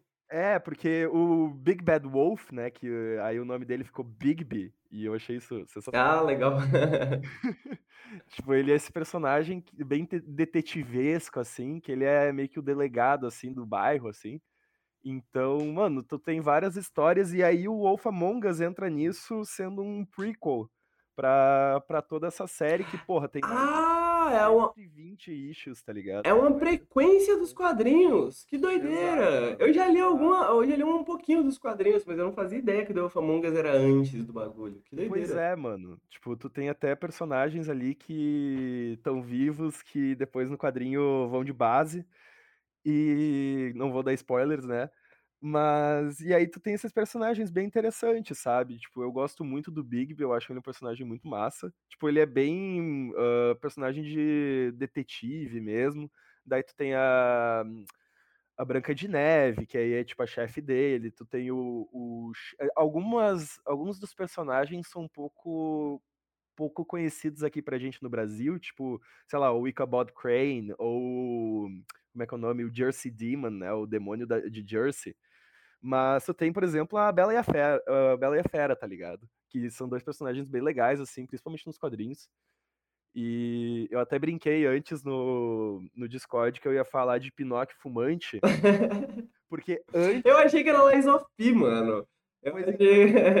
Exatamente, porque antes de Lies of P, antes do Timothy Chalalat entrar na mente de vocês, já o Bill Willingham, o autor de, Wolf de, de Fables, ele já tinha feito o Pinóquio fumante, cara. É um Pinóquio fumante que ele não aguenta mais segurir, ele quer crescer, ele não aguenta mais, e aí ele fuma cigarro, ele transa, e é horrível, e é maravilhoso. Pois, você sabe explicar para nossa audiência qual que é a questão do domínio público que tá rolando, inclusive, com o autor? Então, mano, é justamente, tipo, ele. Basicamente, a DC, assim como qualquer empresa multibilionária, tava fudendo com ele, porque a DC teve várias mudanças, assim, de gestão ao longo dos anos, e aí eles estavam meio que agindo de má fé com o cara, tá ligado? E aí ele pegou e, falou: Quer saber? Foda-se, vai entrar em domínio público, mas aí a DC vai olhar pra ti, se tu quiser fazer uma história de Fables, ela vai olhar pra ti e falar: Não vai não. Pode crer, é só, ele é só produzindo mais argumentos legais, mas você ainda vai ter que, né, tipo, brigar É. com a DC, talvez, pra... É, o teu lawfare vai ser, vai ser uma pica na tua vida, mas se tu quiser, tu pode fazer uma historinha ali do Bigby, tá ligado? Pode É, crer. boa sorte. Eu, eu não compactuo, mas vai lá. Mas, mano, falando mais do jogo, assim, tipo, o que que eu senti, né, dos anos, desses anos todos pra cá? Tipo, obviamente, ele é um jogo da Telltale, então, tipo, ele tem as limitações de jogos da Telltale, né, tipo, várias escolhas que tu acha que vão ser importantes, na verdade, não vão ser. Ele te engana, assim, e até é engraçado, ah, rejogando, assim, porque às vezes tu tá fazendo uma escolha de diálogo X, ah, bem calmo, assim, e daqui a pouco, porque os caras não souberam, ah, sei lá, adaptar os diálogos pra eles convergirem de uma maneira natural, tu tá ali falando tranquilo, daqui a pouco o Bigby só explode com a pessoa e tu só fica tipo, meu Deus, o que que tá acontecendo? Sabe? Mas. E aí também tem aquelas coisas, tipo, ah, a animação dos personagens é meio esquisita em certas formas, em certos aspectos, principalmente ah, as mímicas dos personagens são, tipo, a, a cara que eles fazem é bem esquisita. Mas eu até passo um pouco de pano porque a dublagem é muito boa. tipo, é, é realmente muito. Tem alguns personagens ali que a, a voz é perfeita, assim, pro personagem, sabe? Tipo, combina com a personalidade e tal. E, obviamente, tipo, como todo jogo da Telltale, ele é muito focado em história, né? Então, essa, essa história, basicamente, ela fala sobre mais um mistério, né, em Fabletown, que aí, basicamente, várias ah, prostitutas estão sendo encontradas mortas em Fabletown com a cabeça decepada. E aí, só dando um micro spoiler, mas basicamente, tipo, a história começa com o, o Bigby encontrando a cabeça de uma guria lá, que eu nem lembro agora qual que era, porque ela acaba meio que ficando pra trás assim na história, depois ela volta do nada, ah, a história dela. Mas aí ele encontra o- a, a cabeça dessa guria, daí tu vai meio que entrando na, na vida, no cotidiano desses personagens, né? Tu vê que, tipo, ah, a Bela e a Fera, tipo, eles estão tendo uma- uns rolos, assim, sabe? Tipo, a relação já não tá muito boa. E aí tu escuta falar que, ah, que o prefeito tá enrolado em alguma coisa, mas tu não sabe muito bem quem é, do que que é. E aí tu tem as tramas políticas também, assim, que é bem massa de ver. Ah, nos- no- obviamente nos quadrinhos ele tem mais tempo de desenvolver, mas ah, é bem interessante de qualquer forma ali no, no jogo. E tipo, só pra ter uma noção, no final do primeiro episódio, isso não é um puta do spoiler, porque isso é tipo, sei lá, na primeira hora de jogo, eu acho. ah, tu tá voltando pro teu apartamento e tu encontra a cabeça da Branca de Neve na, na escada do teu prédio. Caralho, tá pesado. Então, mano, tipo, e aí tu fica, tá, beleza, o que que eu faço? Caralho, o que- o que que vai acontecer em seguida, sabe? Então. Pô, moleque, desculpa, mas é porque apareceu na tela um porco fumando e aí, tipo assim. É uma entidade que pega muito, né, cara? Tipo, Pô, eu me perdi aqui por um segundo, mas por não, é favor. maravilhoso, cara. Fumante, tem sapo fumante também. Porra, quanto mais bicho fumante. Os bichos merecem fumar, né, cara? Os bichos Exato. merecem fumar. Disso ninguém fala, tanto que tá aí o, o Cláudio Fumante aí, eu acho maravilhoso. Tem o direito de fumar. E tem o direito de fumar. Mas, mano, e aí ele fala, ah, e meio que paralelo a isso também tá tendo essa história sobre os charmes, né? Que seriam basicamente ah, essas substâncias que as pessoas usam pra, tipo, tu acabou de ver um porco fumante, tu viu o sapo ali também. Tu tem vários personagens que não são humanos, né? Então, o que que acontece? Tipo, como é que eles vão conviver em sociedade? Porque eles têm que conviver, inclusive, com os humanos, né? Então, e aí eles usam esses charmes, que são basicamente umas drogas, assim, que eles usam pra, tipo, assumir uma forma humana. Só que aí tu tem meio que uma exploração em cima disso, tá ligado? Porque, tá, beleza, o- meio que o livre mercado acaba agindo, né? Ah, e aí tu acaba tendo essas, essas pessoas tendo que pagar as próprias calças pra conseguir ter uma forma respeitada pelas pessoas em geral, sabe? Então é com- fala, que fala muito sobre também essa questão de classe também, que é bem interessante. Ah, fala sobre essas tramóias políticas, fala um pouco sobre. Enfim, é, é um jogo muito interessante mesmo. Eu acho que, enfim, tem algumas coisas que envelheceram um pouco mal. E, de novo, é um jogo que ah, é da Telltale, então tem aquelas coisas de Telltale mesmo. E, pô, mano, eu acho que pra quem gosta de quadrinhos, eu gosto muito da arte dele. Isso eu, esque eu esqueci de falar. Ah, essas cenas. É, eu ia, em eu ia comentar isso você, quando você tava falando das expressões, né? Porque apesar, apesar de realmente as expressões faciais não serem tão, às vezes, né, maneiras, o estilo de arte é muito bom, né? Tipo, é, é, acho que a Telltale já fazia um pouco isso no Walking Dead, assim, esse estilo pra pegar um pouco na pegada do quadrinho, assim, mas, porra, no The Wolf Among Us eles, ele- eles acertaram pra caralho, né? Tipo, o Nossa, jogo tem demais, mano. o, a, a, a, a direção visual é muito maneira. É muito maneira, né, mano? E, pô, eu fico. Eu fico de cara, assim, porque até ilu- a iluminação que ele traz, porque ele, ele dá uma diversificada da paleta de cores do próprio quadrinho, que tem umas cores um pouco mais. Não vou dizer chapadas, assim, mas. Ah, é mas é um pouco mais, aquelas cores um pouco mais vertigo da época, né? É, exato, exato. Ó, tem- inclusive tem o Lenhador, que é um baita personagem, inclusive. Eu adoro ele. Ah, e, logicamente, ele é inimigo do, do Lobo Mal, né? Que é um Sim. Isso que é muito massa. Eles não se gostam, né? Porque tem, tem e- ainda o- as histórias dos contos de fadas não, não desapareceram, né? Fazem Exato. parte da, da- do tecido social desse bairro, né? Desse lugar, né, velho? E justamente por isso que tu tem tanta desconfiança do, do Lobo Mal, né? Que, tipo, é um personagem tanto dos Três Porquinhos quanto da, da Chapeuzinho Vermelho e tal. Então, pô, tu tem essa, esse background, assim, dos personagens, sabe? Tipo, tu, tu meio que... E isso é uma jogada muito boa de narrativa, porque tu não tem que explicar, né? Uhum, papo Já reto. fica estabelecido, todo mundo praticamente conhece, né? Papo reto. E, pô, mano, eu acho que é um jogo que tem uns temas sociais bem interessantes. Eu acho que ah, tem uma baita de uma história, sabe? Tipo, eu lembro, tem algumas cenas ali, porque ele é naquele, naquela divisão Telltale, né? Que ainda eles faziam, de- que eram episódios, né? Uhum. eles são cinco episódios. E ele sempre tem, tipo, ah, um. Como é que é o nome? Que Basicamente ele deixa um gancho pro próximo episódio, tá ligado? Então, mano, eu realmente eu recomendo bastante esse jogo. Eu acho que ele deve estar, sei lá, custando uma dose de pinga na Steam, porque ele é é um jogo antigo.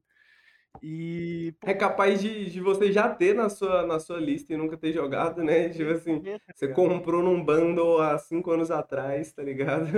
E, e, tipo, e eu acho que até o pessoal do chat tava falando, eu acho que é o jogo da Telltale que melhor adapta ah, artisticamente também a história. Eu, eu gosto muito do jogo do Batman que a Telltale também fez, só que. E é na mesma pegada, porque é bem detetivesco também. Mas eu acho que o Wolf Among Us ele é um passo além, porque ele expande, de certa forma, essas relações da- dos personagens. E ali a cena do, do Bigby se transformando em lobo mal é, é do caralho. É, é muito boa. Então, cara, ele também fala sobre violência doméstica, ele fala sobre violência. Até agora, parando pra pensar, ele fala também um pouco sobre violência contra a mulher também em sociedade. Então, cara, é, recomendo. Tem porco fumante. Infelizmente, não tem o Pinóquio ah, nesse, nesse jogo. O Pinóquio ele tá restrito a, aos, Aos quadrinhos, né? aos quadrinhos, infelizmente. Mas quem gosta de história de detetive, quem gosta de jogos focados bastante na história, tá ligado? Ah, eu acho que vale muito a pena. E, pô, também leiam, leiam Fables, é uma baita de uma história. Uma história. Ah, eu adoro, adoro. Pô, eu nunca terminei, cara. Eu tava numa. Eu, eu, eu já tive minha época Vertigo, né? De ler várias paradas da Vertigo. Fables eu nunca terminei. Na época tava saindo ainda também, né? É, tem é, muita coisa também, né? é, é, assim, é porque eu já li. Eu já li Hellblazer, né, mano? Que é tipo, sei lá, 300 e tantos edições, né? Então, tipo assim, o Fables nem é tanto assim, mas acho que na época, como tava saindo. né? Mas agora, acho que agora já fechou toda a história, já também, né? É, fechou naquela. Sempre a DC acaba chupinhando alguma Ah, é coisa. verdade, é verdade. Isso Uns acontece com atrás. Hellblazer também. Teve um remake do Hellblazer, um reboot. Uns anos atrás eles fizeram um spin-off que era tipo Batman encontrando o o Bigby, tá ligado? E era só muito ruim. Muito ruim. Pô, fechado, meu querido. Muito obrigado pela participação, meu mano. Você. Você quer deixar um plug aí pro seu SoundCloud? Você quer deixar um plug pro seu Twitter, uma mensagem pra juventude? Mano, meu Twitter é Pedro Underline Paludo, eu falo mal do Grêmio, falo de quadrinhos também e falo umas bobagens. e, mano, sejam felizes, ah, joguem jogos bons e leiam quadrinhos também, porque é muito bom, vale a pena. É sobre. Muito obrigado, meu mano. Valeu demais, cara. Tamo junto, paizão. Tamo Até junto, mais. Pedro. Tchau, tchau. E bebam água. E bebam água. Chat, agora a gente vai trazer o cara casual. Salve, cara casual. Tudo bem, meu querido? Opa, tudo bem, Henrique? O nosso especialista aqui em jogos da New Blood, né?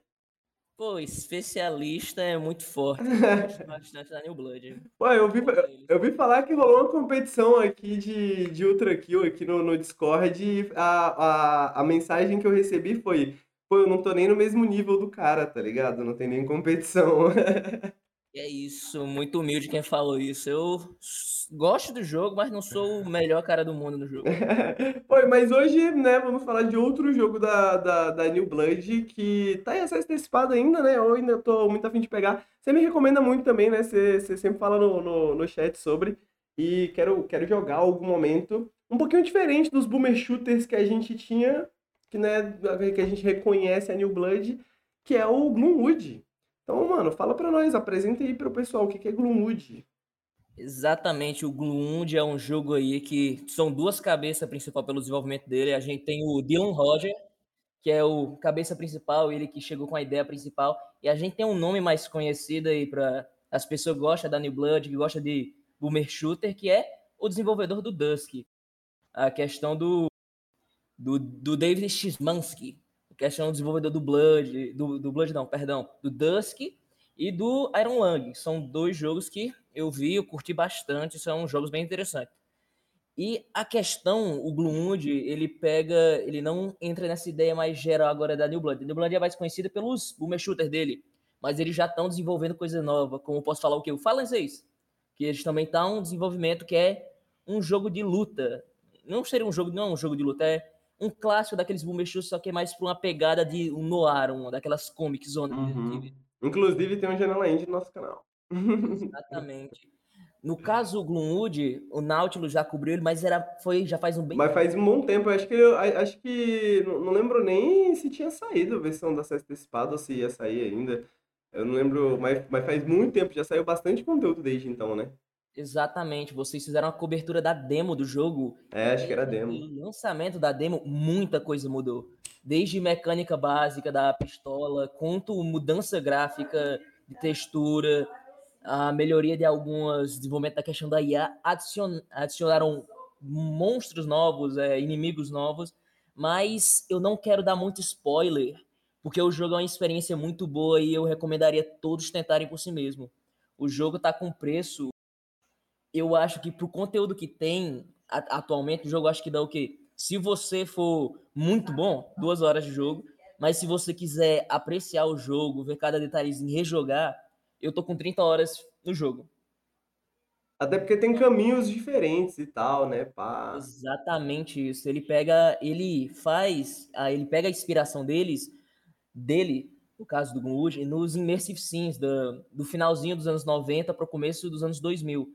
Ele pega essa inspiração de do Chief, que é a questão da Looking Glass que ela criou. Os caras da Looking Glass que acabou tendo a separação criaram tanto o BioShock, tem- mão deles na BioShock, quanto na, na saga do Dishonored, que são jogos incríveis, na minha opinião. E ele pega essa inspiração do Tiff e com o Resident Evil, que ele pega essa característica mais do inventário dele, da como ele se aproxima da questão de, de um shooterzinho. Ele se identifica com um FPS stealth immersive sim. No caso, o jogo tá muito bom. Até onde eu joguei até agora, você pode fazer muita coisa. O immersive sim tá aplicado, você pode tá confirmado já porque você pode destacar a caixa, você pode fazer um caixa aí, então então já é o Immersive Sim, já é Immersive Sim. tem isso, já é Immersive Sim. No caso de história do jogo, o jogo se apresenta como esse Immersive Sim, se passa nessa cidade vitoriana na Inglaterra, em algum lugar aí, na época vitoriana, e você é esse doutor. Você chega nessa cidade, nós não temos a menor ideia como você chega lá. O jogo começa com você simplesmente sendo jogado numa, numa poça ali, cercada e você vê os guardas falando que prenderam você e mais tarde vão, vão tomar conta disso. Até aí, começo de jogo, até que padrão. Aí você é introduzido uma das mecânicas mais importantes do jogo, que é a questão do medidor de luz. Você recebe dessa figura um pouco caricata, um pouco excêntrica, que é o mercador. Você recebe dele esse anel que ele funciona da mesma forma que ah, o detector de luz que tem no TIFF, que tem aquela bolinha que diz o quão iluminado você está, etc. Funciona da mesma forma. Enquanto você está em um ambiente bem iluminado, esse anel que tem uma gema, ele brilha. E quando você está em um local muito escuro, você basicamente fica invisível para a maioria dos inimigos. Em geral, eu acho que o jogo ele tá funcionando muito bem. Eu não tive nenhum problema de desempenho. Meu computador não é a máquina mais potente do mundo. E o conteúdo dele tá bom do jogo. Eu senti que eu sempre tive mais de uma opção, ou seja, ele pega mesmo a questão do. Então você tem sempre mais de uma opção para resolver um problema. Você é obrigado a sair nocauteando os inimigos tudo do jogo? Não, você não é obrigado. Mas é divertido? Eu acho que eu não fiz até agora nenhuma run que eu me recusei a dar backstab nos caras e limpar as fases todinha. Eu acho que essa parte da você limpar, ma- eh, eliminar todos os inimigos dentro de um level, eu acho que vai ser muito útil pro jogo completo no final. Porque o jogo já apresenta caminho que você consegue dar backtrack para alguns locais e tem, não vou dizer o que é, mas tem um segredo que é apresentado lá, que talvez tenha um aspecto da questão da história. Ele tem um aspecto da questão da história. E provavelmente você vai conseguir acessar aquela parte mais pra frente. Você tem uma chave para colocar em algum lugar lá. Ou seja, o jogo tá bem promissor. Pro preço que ele tá agora, eu recomendaria quem quiser comprar, quem quiser ter experiência no mês, sim, você pode ter uma cerca de 4 a 5 horas de, na primeira jogada que você tiver, dependendo da dificuldade que você for. E é um jogo incrível. Pô, cara, muito interessante você trazer o Gloomwood, porque saiu um texto no Rock Paper Shotgun recentemente sobre o revival de Immersive Sims, né, digamos assim, né, tipo... ah, e aí tem um, uma, uma- um, um texto da galera da New Blood, já um pouco mais antigo, já an- anterior, eu acho, até do Gloomwood, que eles estavam falando, pô, a galera, tá- a galera indie tá percebendo que agora a gente pode fazer esses shooters, né, tipo esses boomer shooters e tal, né, então, tipo, não vai demorar pra gente chegar no ponto que a galera vai começar a fazer esses immersive sims indies, né? Porque, tipo, meio como se a gente tivesse passando pelo mesmo processo que os outros desenvolvedores passaram nos anos 90, tá ligado? E, e a gente tá vendo muito isso, né? Tipo, porra, Control Alt Ego, né? Tipo, vários immersive sims diferenciados saindo aí. E, e o, o Gloomwood, porra, vem dos pais dessa, de toda essa, de todo esse trajeto, de todo esse caminho, né? Que a gente vem desde o Dusk, né, cara? Então, pô, obrigado por trazer esse jogo e me dar a oportunidade de falar desse texto do Rock Paper Shotgun, que também é muito bom, inclusive. Eu lembrei de você, inclusive, quando eu tava lendo ele. Exatamente, a questão do Gunwood ele traz muito essa questão agora, uma imagem da área mais centrada, porque o Gunwood trouxe mais atenção. Como você citou, contra o Alt Ego, é um jogo muito bom, já joguei. Ele tem um preço um pouco caro, mas Salgado pra nós um pouco. salgado exatamente, mas vale a pena, é um jogo muito bom. E tem pouca atenção, uma coisa que me deixa muito triste é que tem 300 avaliações lá. É um bom número, né? só que para um jogo daquele, daquele Daqueles, potência, daquela potência, exatamente. Concordo totalmente, 100%. E eu acho que é isso, né? Eu acho que o Gloomwood tá sendo e vai ser também esse jogo como o o Dusk foi, de provar, de, tipo assim, para vários desenvolvedores indies, opa, peraí, a gente pode fazer isso aqui, né? Porque realmente, né, fazer um Immersive Sim é algo um pouco mais complexo, né? Tipo, requer... É, eu, eu, eu não lembro, não lembro quem que eu vi comentar, se foi em relação ao Gloomwood ou se não foi sobre como é, acho que foi o Gloomwood, fala, os caras falando que, por exemplo, eles faziam um level, um level de outro jogo, tipo em 30 minutos, tá ligado?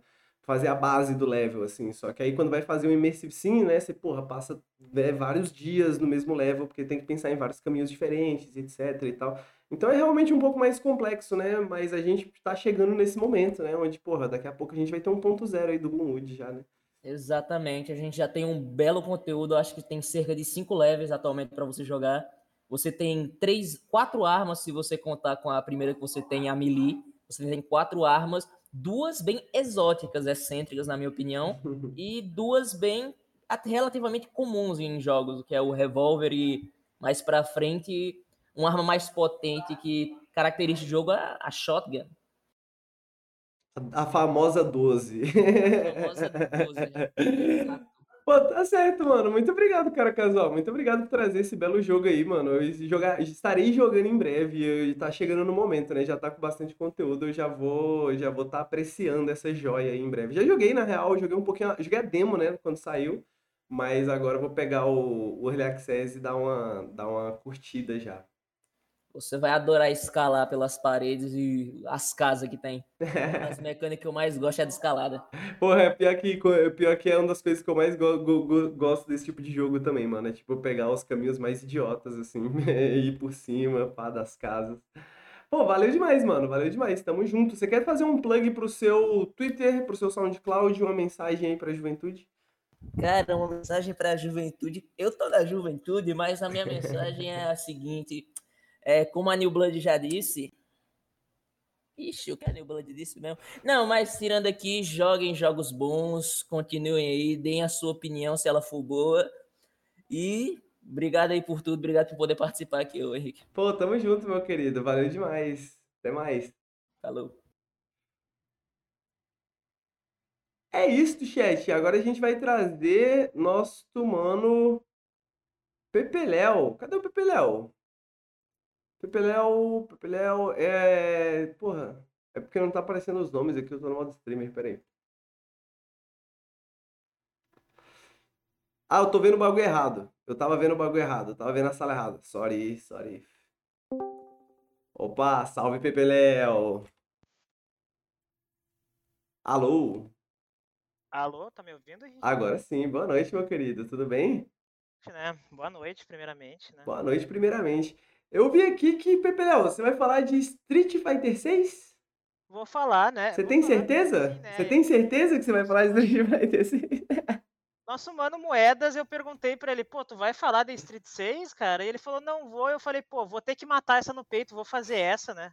Eu não ia falar, mas resolvi falar porque, assim, percebi que eu tenho algo muito foda pra falar desse Street Fighter 6.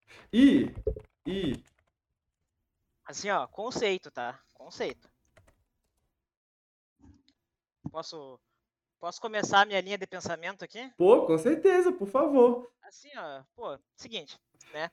Aqui na comunidade a gente tem o Ricardo falando de Street 6, a gente tem as tuas lives, Evo, né? A gente assistiu a Evo junto. Assistimos a vou é. falar do jogo por si só. né? É, é por, é- é- eu, eu vou, eu vou te perguntar da Aki, porque eu ainda não joguei nada e eu quero saber É. da sua opinião e etc. Mas, mas, mas primeiro eu quero ouvir o, o seu insight aí que você teve sobre Street Fighter 6. Porque pra quem não conhece, a gente tem o, o, o Porradinhas Clube, que é o clubezinho que a gente joga Street Fighter. Já jogamos muito, eu e o Pepe Léo, né? O Pepe Léo é, é- é gostoso jogar com ele porque ele dá uma salgada às vezes, aí ele, ele diverte todo mundo, né? É uma diversão gostosa.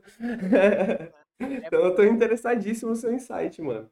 Não, assim, né, cara, eu tava pensando sobre, né, eu ia falar aqui de um jogo de fliperama, né, mas assim, aí troquei pro Street 6 e eu percebi que tem uma relação ali. Eu tô aqui pra falar basicamente não do jogo em si, como ele funciona, nem nada, mas do fenômeno social que foi o Street Fighter 6, tá? Porque a gente tem um jogo de luta, né, que tenta pegar uma gurizada nova, mas ao mesmo tempo ele quer manter os velhos jogando, né? Aqueles velhos que jogavam naqueles arcade lá no flipper, né? Ah, bota a ficha aí, joga lá. Mata, Os, né? os campeões goianos da vida, né? Campeões goianos da vida, né? E o Street 6, cara, ele veio aí com uma, com uma renovação, né? Porque assim, como tu falou, né? A gente tem o clube de luta, né? O clube de jogo de luta aqui no Nautilus, o Porradinhas, e assim, ele era um clube morto, basicamente. Ninguém falava nada, ninguém jogava mais, tava super caído, ninguém, tipo assim, tava bem parado, assim, comparando, por exemplo, com o- Baludinhos, né? Que é bem movimentado. Então, o Street 6, cara, ele veio pra mudar isso. Ele muda isso, ele faz todo mundo ficar hypado. Ele veio pra fazer o Porradinhas Clube funcionar. É. Ele fez, ele fez tu que nunca jogou jogo de luta jogar jogo de luta. Ele Papo reto. fez, ele fez gente do Guilty Gear, do Mortal Kombat, do KOF, todo mundo se unir pra jogar esse maldito jogo que lançou, sabe? Ah, e eu achei isso maravilhoso, assim, eu achei incrível o que ele conseguiu fazer, assim, sabe? O Porradinhas Clube hoje em dia, depois da, da tempestade que foi Street Fighter 6, ele baixou um pouco a bola, né? O pessoal ainda fala, mas fala com uma frequência muito menor. Mas tá mais, tá mais vivo do que o, o Baludinhos, hein? Tu diz? Não, vou, vou acreditar em ti porque ah, tu é um membro do Baladins. Eu não sou, né? Vou acreditar em ti. Tá mais vivo que o Mas- Baludinhos. E, na época que o jogo lançou, era, era 24/7, era a gurizada conversando, trocando ideia, botando dica, formando lobby. Assim, ó. Ele traz, ele trouxe essa, essa, essa, essa ressurreição assim do clube e ele trouxe esse sentimento de fliperama para nós, né? Por mais que a gente não estivesse fisicamente jogando, a gente estava ali virtualmente jogando. A gente ficava esperando na fila, aí o pessoal jogava, aí chegava a pessoa que era platina na época e amassava todo mundo, e a gente queria muito derrotar aquela pessoa. E aí quando vê alguém conseguia, e assim ia trocando, sabe? A gente teve primeiro assim, eu lembro exatamente. Primeiro momento a gente tinha a Viu, que ela era, ela tava jogando de guile e ela amassava todo mundo assim. E aí depois, pô, depois veio quem? Pernambuco, né? Top KJ de Manon, todo destruindo com as partidas assim, me salgando pra caralho, salgando todo mundo. Estragando a tarde de todo mundo. Depois a gente vem, né, pô, sem contar nas participações do Ricardo que teve, né? Mas a gente tem aí o nosso mestre, né? A gente tem o nosso mestre aí, que foi o underdog, né? Que subiu do rookie até o mestre. Não, quando, quando o Coin chegou em mestre, eu falei, nem preciso mais jogar, o Coin já é mestre. Exatamente, né, cara? Então a gente tem, a gente tem esse clima ainda vivo, sabe? E eu acho incrível como o Street Fighter 6 ele conseguiu trazer isso de volta, sabe? Cara, perfeito. Hoje, a eu- gente- hoje em dia a gente não fala tanto, mas a gente ainda fala. E ele trouxe não só eh, o pessoal pro Street 6, mas ele trouxe o pessoal pro jogo de luta, né? Pô, perfeito. jogando o jogo com eles, né? Tava o pessoal. Eu joguei, eu joguei Guilty Gear Strive, que é uma coisa que eu nunca pensei que ia fazer. Porra, eu amei Guilty Gear Strive, que é uma coisa que eu nunca achei que ia acontecer, né? Eu achei que, tipo, pô, Exatamente. Street Fighter é maneiro. Eu sempre gostei de- da ideia de Street Fighter. Mas Guilty Gear não era uma parada que tava nem no meu radar, assim, tá ligado? De tipo, não, isso aqui não é pra mim não, anime, tá ligado? É, então. Mas, mano, esse bagulho que você comentou de, tipo, o arcade digital, né, cara? Eu acho que é um bagulho que aumenta muito, muito também a minha apreciação do jogo, assim, né? O fato desse fenômeno social acontecer. O, o, o, o Porradinhas Clube não só fez eu aprender o jogo com muito mais facilidade, né? Mas, não que eu saiba também muita coisa, né? Mas o pouquinho que eu sei. Mas também, tipo, porra, toda essa, essa pegada de jogar com outra pessoa e ter um, alguém que você quer muito vencer, assim, tá ligado? Alguém que você nunca consegue vencer, e você fala assim, caralho, vou vencer esse cara. E aí você treina esse matchup, etc. Toda essa pegada que pode ser visto como uma parada que é dada porque é um jogo multiplayer, mas na, na comunidade de jogos de luta, na verdade, não é, né? Porque isso envolve não só as mecânicas em si de como o jogo funciona, mas, tipo, sistemas como o netcode funcional, né? Que não é uma parada que é dada em todos os jogos, né? Que não é necessariamente que acontece em todos os jogos. Então, realmente, né? Tipo, mano, é uma é um, é um momento, assim, de jogo de luta, né? Digamos, né, cara? O... E a gente aprende, e além de aprender, tu tem também uma experiência muito melhor, né? Porque existe uma diferença entre tu jogar contra um cara na, na fila, ranqueada, e tu jogar contra um cara que está na chamada contigo e pode te ouvir claramente. Existe uma grande diferença nisso. Porque, mano, assim, ó, eu sou um cara que eu salgo pra caralho, mas eu, assim, ó, eu não salgo porque eu realmente odeio a pessoa que tá jogando contra mim. Eu geralmente é porque eu odeio o boneco e porque eu tenho que extravasar de um jeito. E se eu posso extravasar e deixar o pessoal feliz dando risada, tá maravilhoso, né? Porra. Então, tipo assim, mano, o cara me ganha umas 10 partidas seguidas. A partir de, quando eu ganhar, pode ficar preparado que vai vir uma metralhadora de xingamentos contra o boneco, cara. Vai vir, vai vir com tudo, porque Pô, depois esse que aí- boneco roubado, mano. Eu aperto É, três botões, o boneco aperta um, tira a mesma vida. Eu não É, consigo. se fuder, me dá um agarrão e me mata num tapa só. que é e eu acho que isso é uma coisa que, que torna muito boa a experiência, assim, sabe? Porque nunca teve, tipo assim, a gente, a gente tinha o Sal envolvido, mas nunca teve uma discussão. Eu não odeio o Coin por ele me macetar de Kimberly o tempo todo. Não, Eu odeio. adoro jogar com ele. é Eu odeio. Eu não te odeio por tu jogar de Zangief. não, não tem isso, sabe? Então é muito. Então, além de tu ter esse aprendizado, tu tem uma relação muito diferente do que é jogar na ranqueada. Porque quando tu tá jogando na ranqueada, o teu oponente, ele automaticamente é um arrombado. Geralmente é, é, é o mindset que tu tem ali, sabe? Principalmente se ele estiver jogando com um boneco arrombado. Ele, então ele é duplamente arrombado, né? Então tu vai salgar de um jeito muito ruim, sabe? Tu vai. Tu não vai poder conversar com a pessoa, tu não vai saber que a pessoa tá dando risada junto contigo ali. Bom, a- tá a- brincando. Aproveitando que você gosta de salgar sobre personagem, dê a, a sua opinião, assim, a opinião mais pepeléu possível, assim, da, da personagem nova, Aki. Mano, eu não joguei com a Aki ainda, tá? Eh, eu, eu, por enquanto, eu tô literalmente sem espaço no meu videogame pra baixar o Street Fighter 6 de novo pra comprar ela e jogar. Não, não consegui ainda. Mas eu vi muita gameplay dela. Ah, e ela lembra muito o Fang do Street Fighter V, pra quem jogou Street Fighter V, tá? E assim, isso é um perigo, tá? Porque o Fang no Street Fighter V, ele, é ele era o pior boneco do jogo, infelizmente. Porque ele é um boneco muito engraçado de tu ver jogando. Mas ele era muito ruim, sabe? E por mais que ele tivesse veneno e umas mecânicas diferenciadas, ele não era forte, os botões dele eram, eram ruins, eram, eram lentos, não, não encaixavam muito bem. Ah, então, a Aki pode sofrer desse mesmo mal. Eu acho que não, porque eu acho que eles aprenderam muito bem. Esse jogo é bem balanceado, assim, né? Tanto que o Zangief aí, um dos, um dos supostamente piores personagens aí na mão do Snake Eyes, né? A galera todo mundo É. ficou chocado e tal. No sentido de que até os personagens mais low tier desse jogo ainda são viáveis, né? Ainda mais pra gente que joga casualmente, né? Sim. Então, eu, eu ainda não tive a chance de testar ela. Quero testar muito, porque eu gostei muito do Rashid, mas não é um boneco pra mim, assim. Não, não quis jogar com ele. Mas a Aki já me chamou mais atenção. Tá esperando o Akuma ou Ed agora? Eu tô esperando o Ed, porque o Akuma já tá no jogo, ele se chama Ryu, né?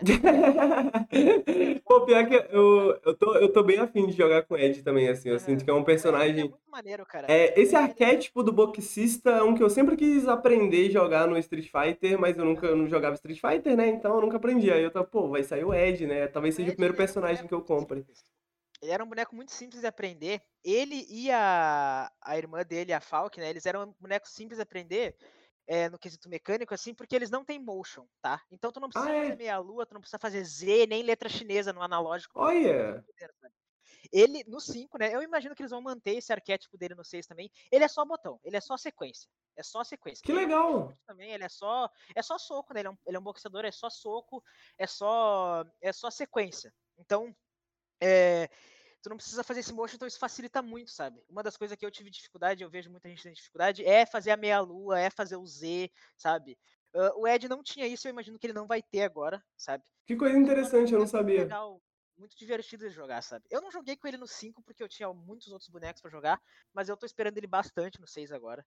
Ahn, e eu acho que, só voltando, né, e fechando a Aki aqui, né, é, ela tem um potencial muito grande, assim, eu acho. E o Fang, no 5, ele tinha uma questão de underdog, né? Então, quando tu via alguém jogando de Fang, no nível altíssimo, profissional, tu podia saber que aquele cara, ele era sinistro, cara. Porque, assim, não é, não é qualquer um que ganha de Fang, por exemplo, do Daigo, sabe? Que ganha de Fang do Punk. Não é qualquer um. E quando tu, e tu tinha, tu tinha um cara lá na gringa que fazia isso, e aqui no Brasil tu tinha uma, uma outra pessoa que fazia isso também, que jogava a nível profissional com o pior boneco do jogo. Então, a Aki, por mais que ela não seja, possa não ser tão, ser tão forte assim, ela ainda pode ter esse potencial mesmo que o Zangief tem, por exemplo, sabe? Então é muito divertido de qualquer maneira tu ver o boneco, sabe? Uh, e eu acho que se eles, baseando no que eles aprenderam com o jogo no geral, eu acho que ela vai ser um boneco bom, sim, ela não vai ser fraca. E vai ser muito escroto, provavelmente, jogar contra, porque tu tomar veneno, né? Nunca é Nenhum jogo é divertido, né? a Você ser o receptor da mecânica de veneno, né, cara? Exatamente. Toda exatamente. vez é Então, sempre ruim. é, então eu acho que ela vai ser, ela vai ser muito boa, assim, cara, no geral, assim. Eu espero, pelo menos. Pô, muito obrigado, Pepe Léo. Muito obrigado por trazer aí a palavra do Porradinhas Clube aí até o, o Fake Prazer, né? Tem que trazer, né? Alguém tem que trazer, alguém tem que tomar essa responsa, né, cara? E, porra, te vejo então na, na, na- na- nos lobbies. Nos lobbies das ranqueadas. Nos vemos nos fliperamas virtuais, né? É, nos vemos nos arcades virtuais. Pô, muito obrigado, meu mano. Você quer deixar um plug pro seu Twitter, pro seu SoundCloud, uma mensagem pra juventude? Vou deixar um plug aqui para mensagem para a juventude, né? Para quem ainda não comprou, não, não não tá tá meio indeciso do Street Fighter 6. É uma boa. O jogo é caro, mas numa promoção vale a pena, tá? Ah, outros jogos de luta, mano, porradinhas é o lugar, tá? Lá tem gente de todo tipo, tem gente boa e tem gente ruim. Então, se tu é ruim, tu vai apanhar, se tu é bom, tu vai apanhar também. Tem É um lugar assim, ó, é, é bem equilibrado, sabe? Tu vê o Coin, que é mestre no Street Fighter 6 perdendo, e tu vê o cara bronze amassando todo mundo. É muito bom porque alguém você vai salgar, tá ligado? E essa sensação é muito boa. Essa sensação é sempre muito boa. Geralmente, se for no Street 6, vai ser eu, né? Mas é isso aí, né? Vai ser divertido de qualquer maneira. E é muito bom pra aprender. A gente teve vários, muitos membros novos esse ano. Uma enxurrada de gente nova chegando lá. Tanto gente que já era experiente no jogo, quanto gente que tá aprendendo agora, sabe? E assim, é muito legal. Recomendo, tá? Pode não precisa ser Street Fighter, pode ser Guilty Gear, pode ser Schoolgirls, que o pessoal gosta bastante. Eu não joguei, mas o pessoal adora lá. Pode ser, sei lá, jogo de luta do Among Us lá, que o pessoal aqui, sabe? Alguém vai jogar, mano. Alguém vai jogar. E essa pessoa provavelmente vai ser o Arlink, mas alguém vai jogar. Esse eu coloquei nos Jogos Fritos, inclusive, em homenagem aos É. nossos manos do Porradinhas Clube. Eu não sabia apreciar, o Arlink fala desse jogo há muito tempo, mas aí, o... aí, esse ano eu aprendi a apreciar o jogo do Among Us. Joguei o single player, Exatamente. inclusive. Maneiro pra caramba. Em Yomi Hustle, eu acho que tem algumas pessoas lá que jogam Yomi Hustle, inclusive. Olha, Yami Hustle, a gente tem o Pebo, né? Que é o embaixador de Yami Hustle aqui. Eu não É. sei se ele tá vendo a live, tá? Mas ele é assim, ó, falou Yami Hustle três vezes na frente do espelho, aparece o Pebo na, do meu lado na hora, assim. O cara, ele, ele gosta muito daquele jogo, acho incrível. Eu nunca joguei, mas é muito conceito também, né? É conceito É isso. Muito obrigado, Pepe Léo. Tamo junto, meu querido. Valeu Obrigado, demais. Valeu aí. Tamo Até mais, junto. boa noite. Valeu.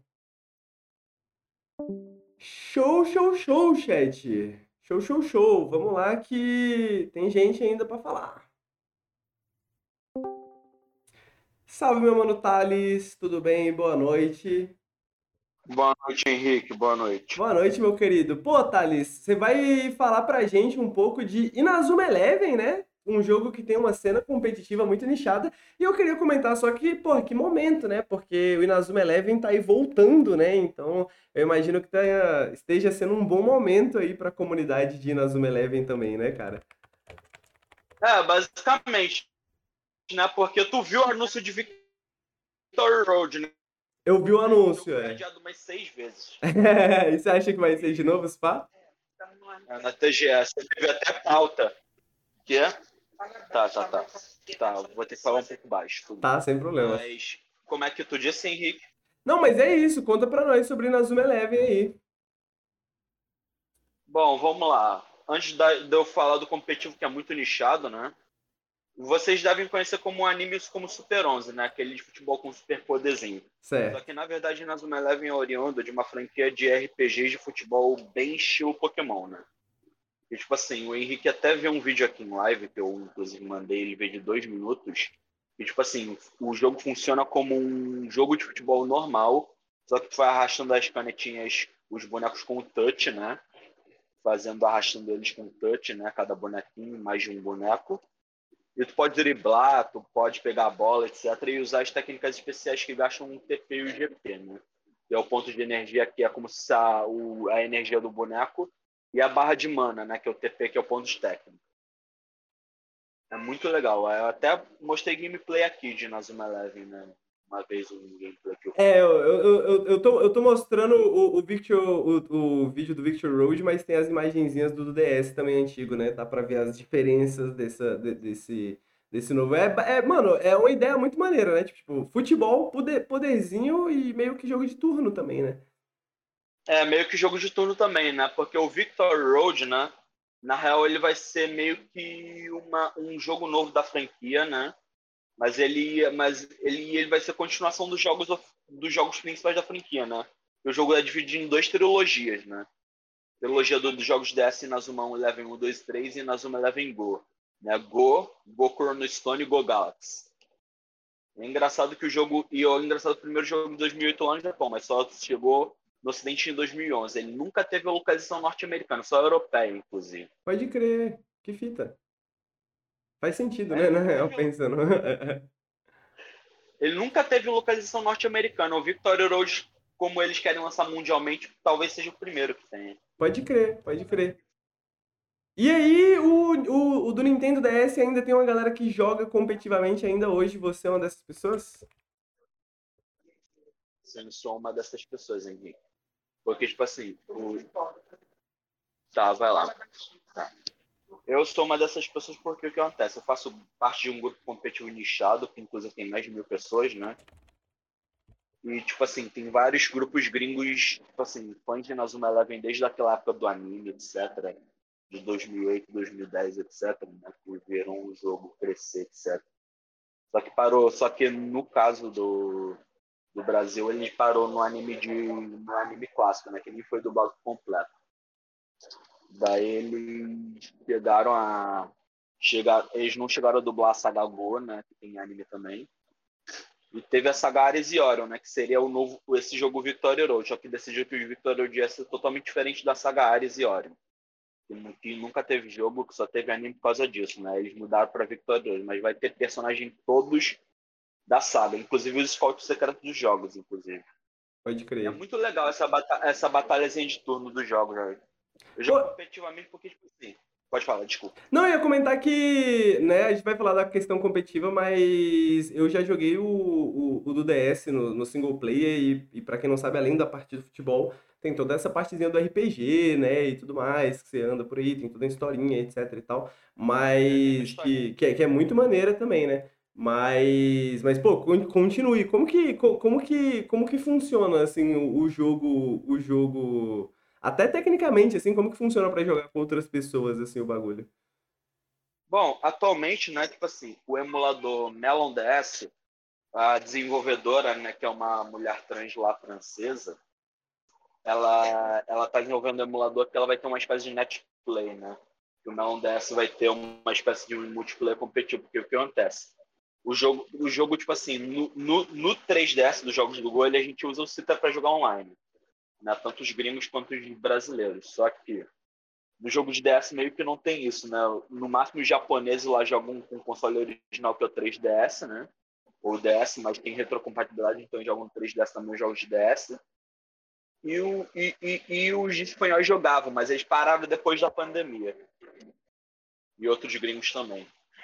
Pararam de jogar os jogos de DS pela pandemia depois. E jogar via 3DS. Pode crer. Qual que é o É qual? engraçado, porque esse cenário. Pode falar. Não, não, pode falar, pode falar. E, e, tipo assim, é engraçado porque, tipo assim. Mas, é- mas vai existir um meio de jogar, tipo assim, para nós brasileiros, nós jogarmos. Porque Antigamente, porque tipo assim, na Europa os torneios são organizados com 3DS real, né? Só que parou depois da pandemia.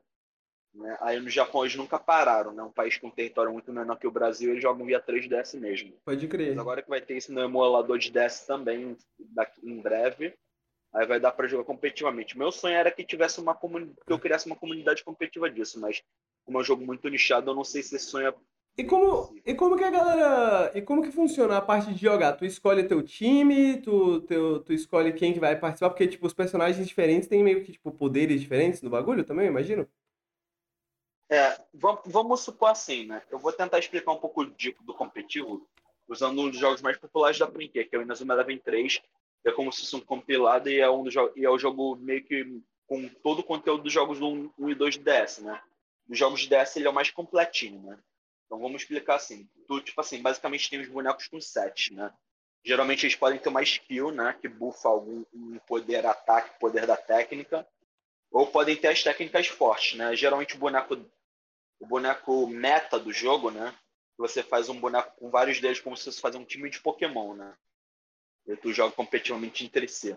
Tu, tu, tu, antes de eu falar da parte do treino do boneco, né? Dos status, etc. Tipo assim, tu. Como é que tu faz? Tu pega um boneco que tem basicamente de nascença uma skill chamada Big Moves, que bufa o poder da técnica, que dá 10, em 10%, ou Jamming, que, que, que bufa o poder, o poder da chance da técnica de dar certo em 10%. O Jamming é como se fosse um Big Moves extra, né? Mas enfim. O, aí, tu, aí um boneco meta ele tem ou Big Moves e Jamming, que tu coloca nos slots e reservas, ou técnicas fortes, né? Tipo assim, ah, o, as técnicas mais fortes de drible, de mais forte de chute, mais forte de, de, de zagueiro de, def- e é mais forte de goleiro, né? Ele cata a bola. Só que o que acontece? Essa dinâmica também funciona do elemento dos personagens. Sim, existe elemento nesse jogo. Ah, tem uma, tem poderes elementais, caralho.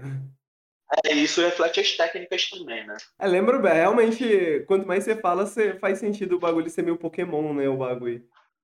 É, e, e é engraçado que tem a vantagem elemental também, que eu vou falar uma coisa assim: quatro elementos.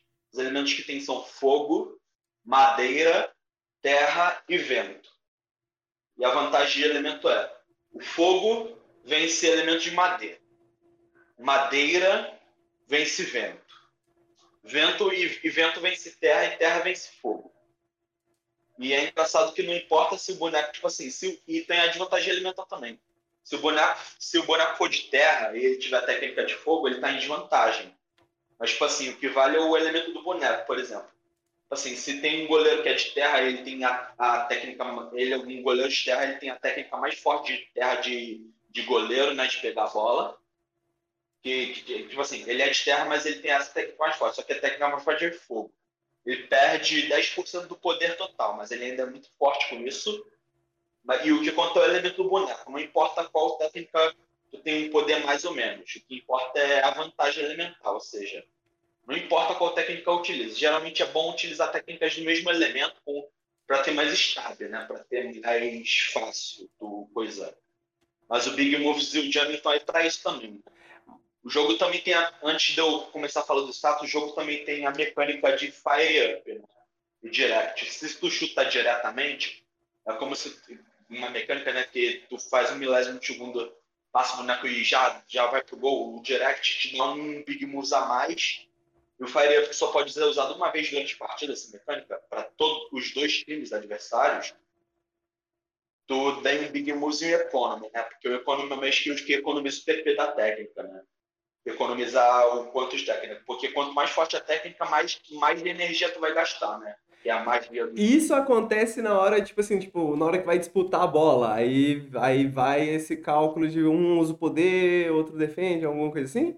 Ex- ex- Exatamente, porque, tipo assim, por exemplo, se tu, por exemplo, é um, é um zagueiro e tu tá tentando avançar, às vezes o zagueiro tem técnica de drible, né? O zagueiro full meta, além dele ter as skills base, ele pode ter um drible forte e um, e um bloco forte, né? uma técnica de bloquear de zagueiro. Mas as duas têm que ter técnicas fortes, geralmente.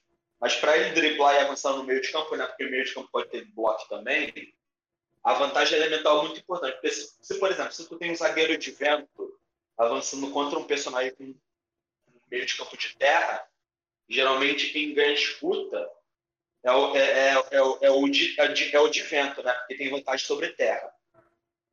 Só que, tipo, ou tu tem que fazer isso fazendo o duelo normal sem técnica, ou tu pode gastar técnica, mas depende do poder da técnica, eles calculam o seu form, que é uma média geral de todos os status e cálculo de poder total. E às vezes tu pode vencer o, o, o- E às vezes tu pode pegar a bola, sem, sem- mesmo com desvantagem.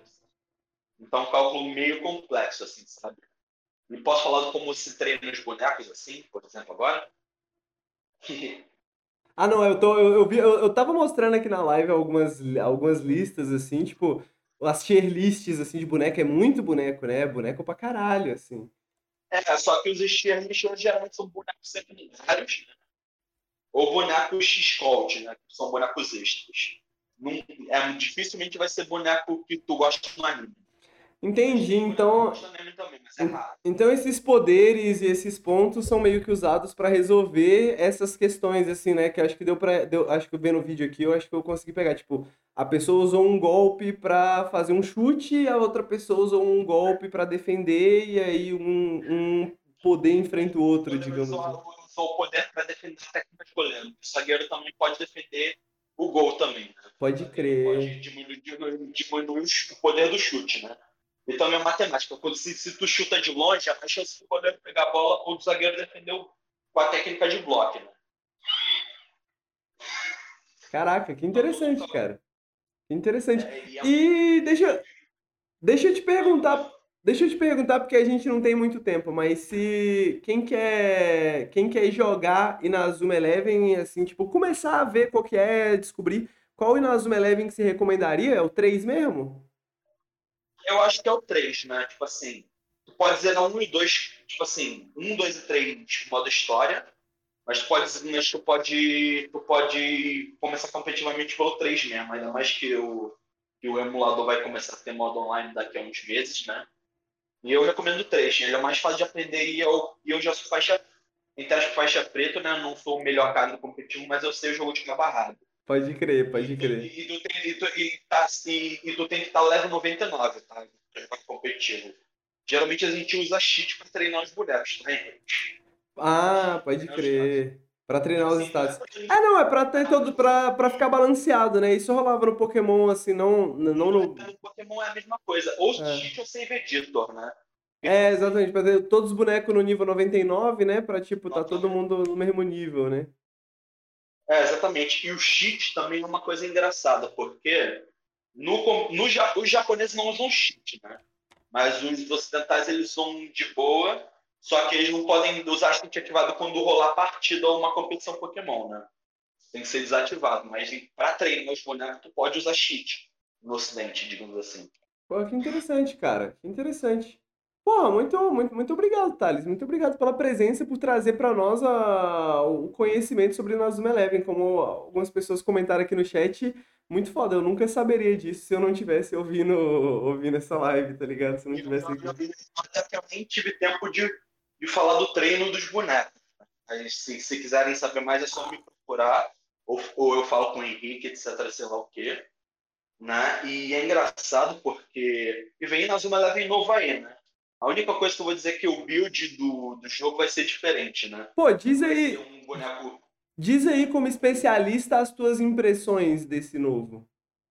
Desse novo, como ele foi adiado, ele foi um jogo assim que ainda nem sequer tá pronto, né? Mas ele tá quase terminando, digamos assim. É, que ele mo- mostraram ele na TGS, né? No Tokyo Game Show que teve. no Top, no, no, no Top Game Show, mas as minhas impressões são bastante positivas, até porque a build agora vai ser uma coisa mais generalista. O, o, o criador da franquia CEO da Level 5 é Guerreiro também que é o criador de Ninokuni também e outros jogos da Level 5. Ele mostrou que na Zona Level é da Level 5 de Yokai Watch, etc. também. Ele mostrou que o build do jogo vai ser uma tipo assim, ah, não vai colocar mais screen boneco. Vai ser um, umas, umas cartas de um personagem que vão funcionar pro time todo, ou seja, é como se fosse skills pro time todo, entendeu? Que vão bufar o time todo ao invés de bufar um boneco só e tu colocar isso em cada boneco. Vai ficar até mais fácil de fazer. Pô, pode crer, mano. E- Na normal, status. Pô, e, e- e honestamente tá bonitaço, né? Eu não sei, eu não sei como é que eles vão adaptar, porque no DS você realmente desenha a rota do, do- dos bonecos, né? Tipo no assim. personagem, né? No É. Switch, eles vão colocar uma coisa touch, né? Porque o Ah, vai sair pode pra crer. Switch, vai sair pra Switch, vai sair pra celulares, né? iOS e Android. Vai sair pra iOS Ah, também, pode crer. vai sair pra Android. Vai sair pra Play 4 e Play 5. Que também tem o bagulhinho, né? Play 5. E, e a versão de Play 5 foi recém-confirmada, não tinha sido confirmada, só tinha para Play 4. Mas agora que o jogo tá, demorou, vai confirmar para Play 5 também. Ah, pode crer, E, mano. espero- e eu espero coisas boas desse jogo, vai ser um jogo infinito, né? Basicamente. É, va- O criador disse- E o criador disse que, pra finalizar, ele disse que não vai ser gacha, mas vai ser muito farm. Pode... Então, Tipo assim, vai ter de dificuldade, você vai ter que farmar muito pra conseguir os bonecos lendários, desbloquear os bonecos, treinar os bonecos. Pode crer, não vai ser comprar os bonecos até, né? Comprar uma caixinha até ver se o boneco vem, né? É, tipo assim, talvez façam isso com outras coisas né, que não vai ser os bonecos, né? Como skins, por exemplo. O jogo em si talvez não seja de graça. Talvez seja, eu não sei. Porque Pode esses crer. jogos assim lá nunca são de graça, de graça. É, eu acho que-. Eu, eu acho que eu vi alguém comentando no chat que o jogo vai ser pago, mas eu não, não tenho certeza também. Pô, É, talvez as versões de consoles sejam, mas enfim. pô, tá aí, Thales. Muito obrigado por trazer o Inazuma Eleven aí pra nós, mano. É, você quer deixar um. Quer falar aí seu Twitter? Quer falar aí alguma coisa que você faça? Quer mandar uma mensagem pra juventude? Bom, meu Twitter, né, é Thales Ramos 20, com foto do R2D2, eu quase não uso atualmente, mas de vez em quando tô lá vendo mais notícias, etc. Se quiser entrar em contato comigo, o Henrique pode passar meu contato muito bem para vocês, né? Ele tem meu contato do Discord. E pode conversar comigo no Discord se quiser, né? Se quiser falar sobre na Zona Leve de como funciona o jogo, né? Pode ser também. Show de bola, mano. Muito obrigado. Se- se- É, eu espero que esse jogo novo traga gente nova também. Bom. não sei se isso vai acontecer porque o jogo é muito nichado, mas vamos ver. Eu, eu admito que eu tô curioso, tá? É, parece maneiro. Porra, eu vi o goleiro se transformando num demônio pra defender a bola aqui, eu achei maneiro, tá? Achei legal. É muito bom mesmo. Pô, tamo junto, Thales. Muito obrigado, meu querido. Valeu pela presença, velho. Valeu, valeu. Valeu. a forma mais resumida e sucinta possível. Nada. obrigado? Tá ótimo, tamo junto. Valeu. Valeu, valeu. E agora, chat, a gente vai falar com Breno Martins, que vai falar de El Paso Elciuere. Pera aí. Tururu. Olá! Olá, tudo bom? Boa noite, Breno. Tudo bem com você, meu querido? Tudo certo. Você vai falar hoje, então, do nosso querido El Paso Elciuere, do nosso querido Javier Nelson. Você não vai falar mal desse jogo, não, vai? Ó, quem fala mal desse jogo é fascista. Mas não. Show de bola, perfeito então, mano. É, pô, saiu recentemente, né? Pra quem não conhece, é meio que um, um Max Payne com uma outra pegada, assim, né? Porra, a Lavia Nelson, que a gente comentou ele mais cedo no começo do podcast, inclusive, um dos meus desenvolvedores favoritos. E aí, mano, mas eu não tive tempo de jogar ainda, só joguei a demo. O que que você tá achando? Cara, eu cheguei literalmente na metade do jogo, para ser bem preciso, na metade. E tem sido muito bom. Cl- Claramente é inspirado em Max Payne, nos dois primeiros. Ele é um TPS. E a estrutura dele ele é dividido em fases. Então você joga uma fasezinha ali que geralmente é curta, é... vê um pouco da história e continua. E tem sido um, um processo maravilhoso, assim, jogar esse jogo. Foi uma baita surpresa, é uma surpresa do ano. Pô, a- além das mecânicas que, porra, é muito gostosinho atirar nesse jogo, né? Tipo, atirar, pular atirando, né? E etc, etc. Se eu não. É...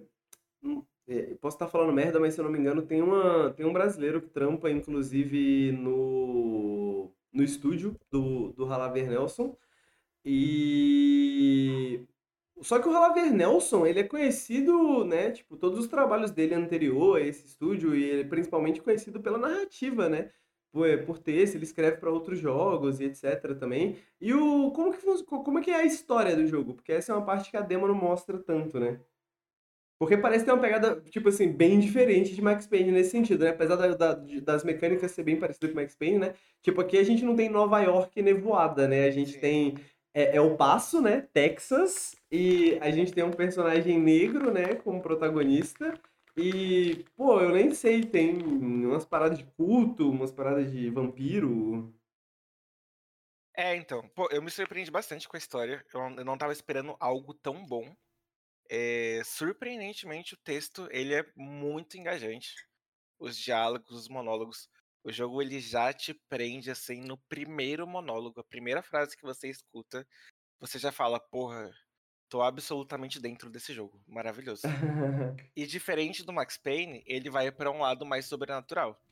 Então, não é a Nova York com gangues ou coisas do tipo. É, o Max Payne até tem um pouquinho de coisa sobrenatural, mas ele não é, não é o foco, né? Não é o principal, né? É, a história é muito pessoal ao mesmo tempo.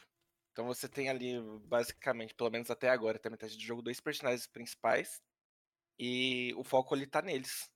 E as interações entre eles, as conversas e o que você vai descobrindo sobre a história é muito bom. É muito bem escrito, é muito bem atuado, né? É, dublado e tudo mais. É maravilhoso. É, inclusive, se eu não me engano, tem a voz. a- Acho que é a voz do Javier Nelson, o protagonista, se eu não estou enganado. Mas uma coisa que.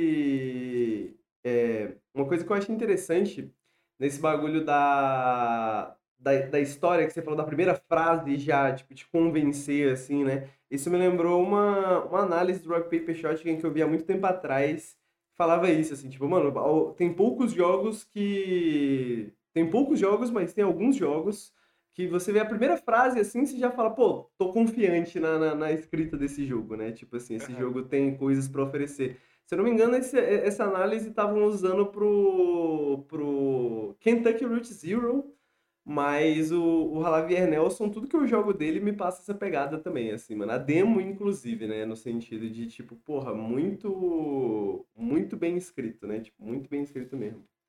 Uhum. E, pô, a- a- é tão bom que você fica assim ansioso pra saber mais da história. Então, como o jogo funciona? Você vai lá, assiste uma cutscene, joga a fase e aí depois você volta para ver um pouquinho de história de novo. Geralmente é uma cutscene a cada fase terminada. Vez ou outra eles mudam um pouco essa regra. Mas eles seguem isso. Sabe aquela sensação mais, um- mais ou menos que você tem a jogar ADS? Que você fala, Uhum. pô, quando eu terminar essa run, eu quero ver como a história vai se desenrolar. Aqui eu tenho um sentimento parecido. Você termina a fase já pensando na cutscene seguinte. Você fala, cara, o que, que eles vão me revelar agora? Bem, Geralmente é algo super interessante. É curioso que é bem um loop do, do Max Payne e, tipo, de certa forma, é quase um loop meio anos 2000, né? De certa forma, assim, é quase uma forma meio anos 2000, assim, que, tipo, video, videogame hoje em dia... É, e, e é- e é gostoso, às vezes, né? Ter, mano, uma parada que é bem divididinha, assim, né, mano? Pô, tem a fase que é divertida e tem a história que eu quero ver, e aí tem a fase que é maneira, e aí tem a história que eu quero ver. É, é realmente... É algo que eu talvez não notaria se você não tivesse comentado, né? Mas é algo raro hoje em dia, de certa forma, até, né? Aham. E eu acho que faz- essa divisão faz super bem porque os dois, os dois funcionam. Tanto as mecânicas de gameplay quanto a narrativa funcionam muito bem. No gameplay aqui, eles decidiram seguir mais o Max Payne 1 e 2 mesmo. Então, eu, eu sinto que eles entenderam mais o Max Payne do que a Rockstar fez, por exemplo, com o Max Payne 3. Ah, com certeza. de ah, vamos fazer essa movimentação pesada e super realista e burocrática. E aqui não, eles falaram, pô, personagem tem que ser estiloso, personagem tem que ser leve, personagem tem que matar com estilo. Vamos fazer isso? Vamos. E eles conseguiram assim com muito êxito. Então os dois funcionam muito bem, tanto o gameplay quanto o, a narrativa. E. Você tá gostando do level design da, da, da, da parada? Porque eu, eu sinto que essa talvez seja a maior dificuldade para jogos indies que tentam fazer uma, uma, uma, pega- uma parada nessa, esse tipo de jogo, né? Porque dá, pra, dá até pra talvez ver assim na demo algumas concessões que eles fazem, né? Em termos de tipo, pô, a gente tem esse level design, mas talvez a gente não consegue fazer o bagulho, né? O mais bonitão, assim, mais impressionante. Então a gente usa de técnicas, né? Técnicas cinematográficas para esconder, digamos assim, essas limitações, né? E o que que você tá achando nesse sentido do level design, assim, da estrutura dos níveis, assim? Assim, elas são boas. é, você tem bastante variedade. E visual. É, eu achei que tem alguns defeitinhos ali na estrutura. Então, tem muitas fases onde você faz muitas vezes a mesma coisa, né? Tem fases onde você tem que ficar resgatando dos civis. Eu Uhum. achei que eles perderam um pouco a mão na quantidade de vezes que você faz isso, sendo que são civis NPCs ali super simples, é, sem nada muito interessante a dizer ou acrescentar. Ou se não é um civil que você tem que resgatar, é uma alavanca que você tem que puxar para um labirinto ali que não é tão complexo assim. Então eu não acho que é a melhor estrutura de fases possíveis, Mas tô longe de achar ruim. Eu acho que ela é competente. Pô, Falando do level design ali no geral das fases.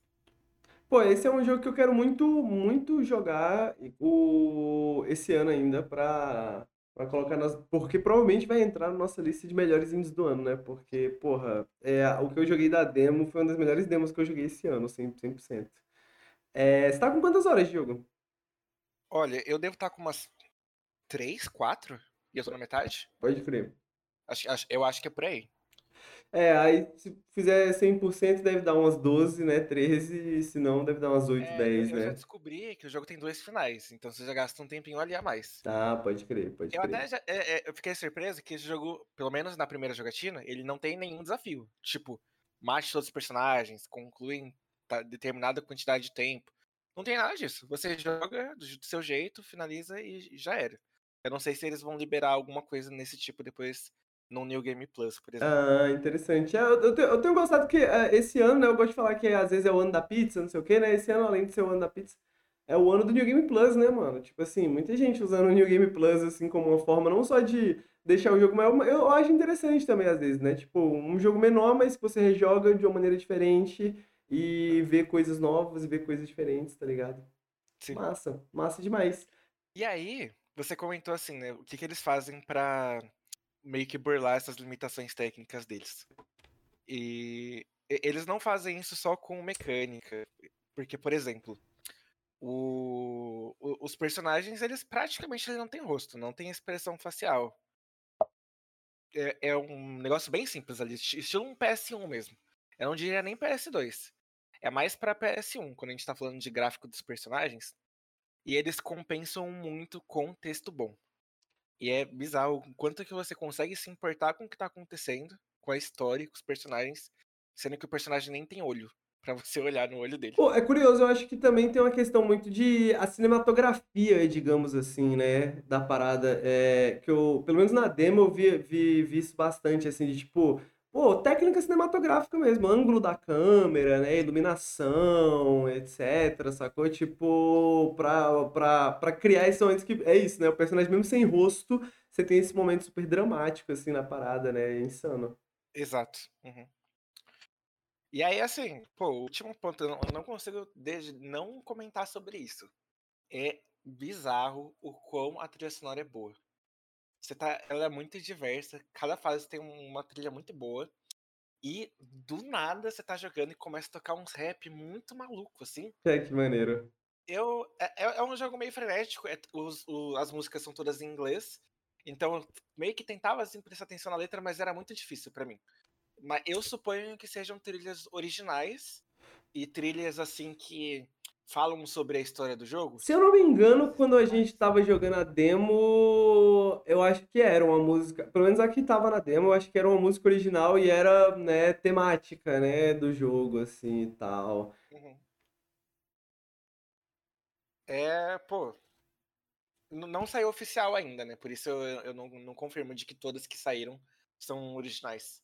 Mas, independente de serem originais ou não, elas Pô. tocam no, no meio da fase e elas combinam muito com o que tá Pô, acontecendo. isso é muito foda, né, cara? O uso de música desse jogo. Eu, eu acho que, eu acho que é isso, assim, né? Onde, o, onde esses jogos indies me lembram muito Adios, que é um jogo que a gente jogou há muito tempo. Não tem nada a ver com Adios, mas o Javier Nelson e o Doc, o Doc lá do, do, do Adios, eles são meio que colegas, né? Colegas de narrativa e etc. E eu sinto que esses dois jogos, apesar de muito diferentes, eles usam a mesma coisa, né? As limitações de ser. Eles são bem indies mesmo, né? Quando a gente fala de indie, às vezes as pessoas pensam que a gente tá falando de, pô, empresas de 30 pessoas, né? Essas empresas aqui que a gente tá falando é tipo 5 pessoas, né?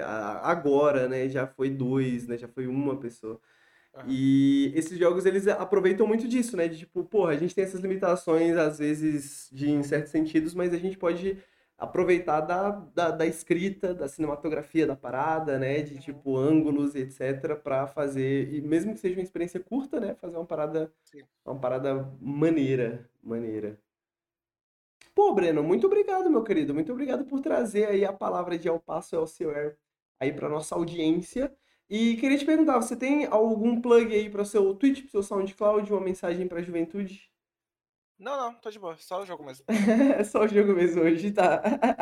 Joguem ao passo, pelo amor de Deus, joguem ao passo. Joguem ao passo. Só É, isso que eu tenho a dizer. é isso. Muito obrigado, Breno. Muito obrigado, meu querido. Obrigado pela presença, velho. Eu que agradeço. Tchau, tchau. Tamo junto. Tchau, tchau. Ah, certo. Agora, chat, estamos chegando na reta final do nosso do nosso pequeno fakescópio. Pequeno, pequeno longo fakescópio, né?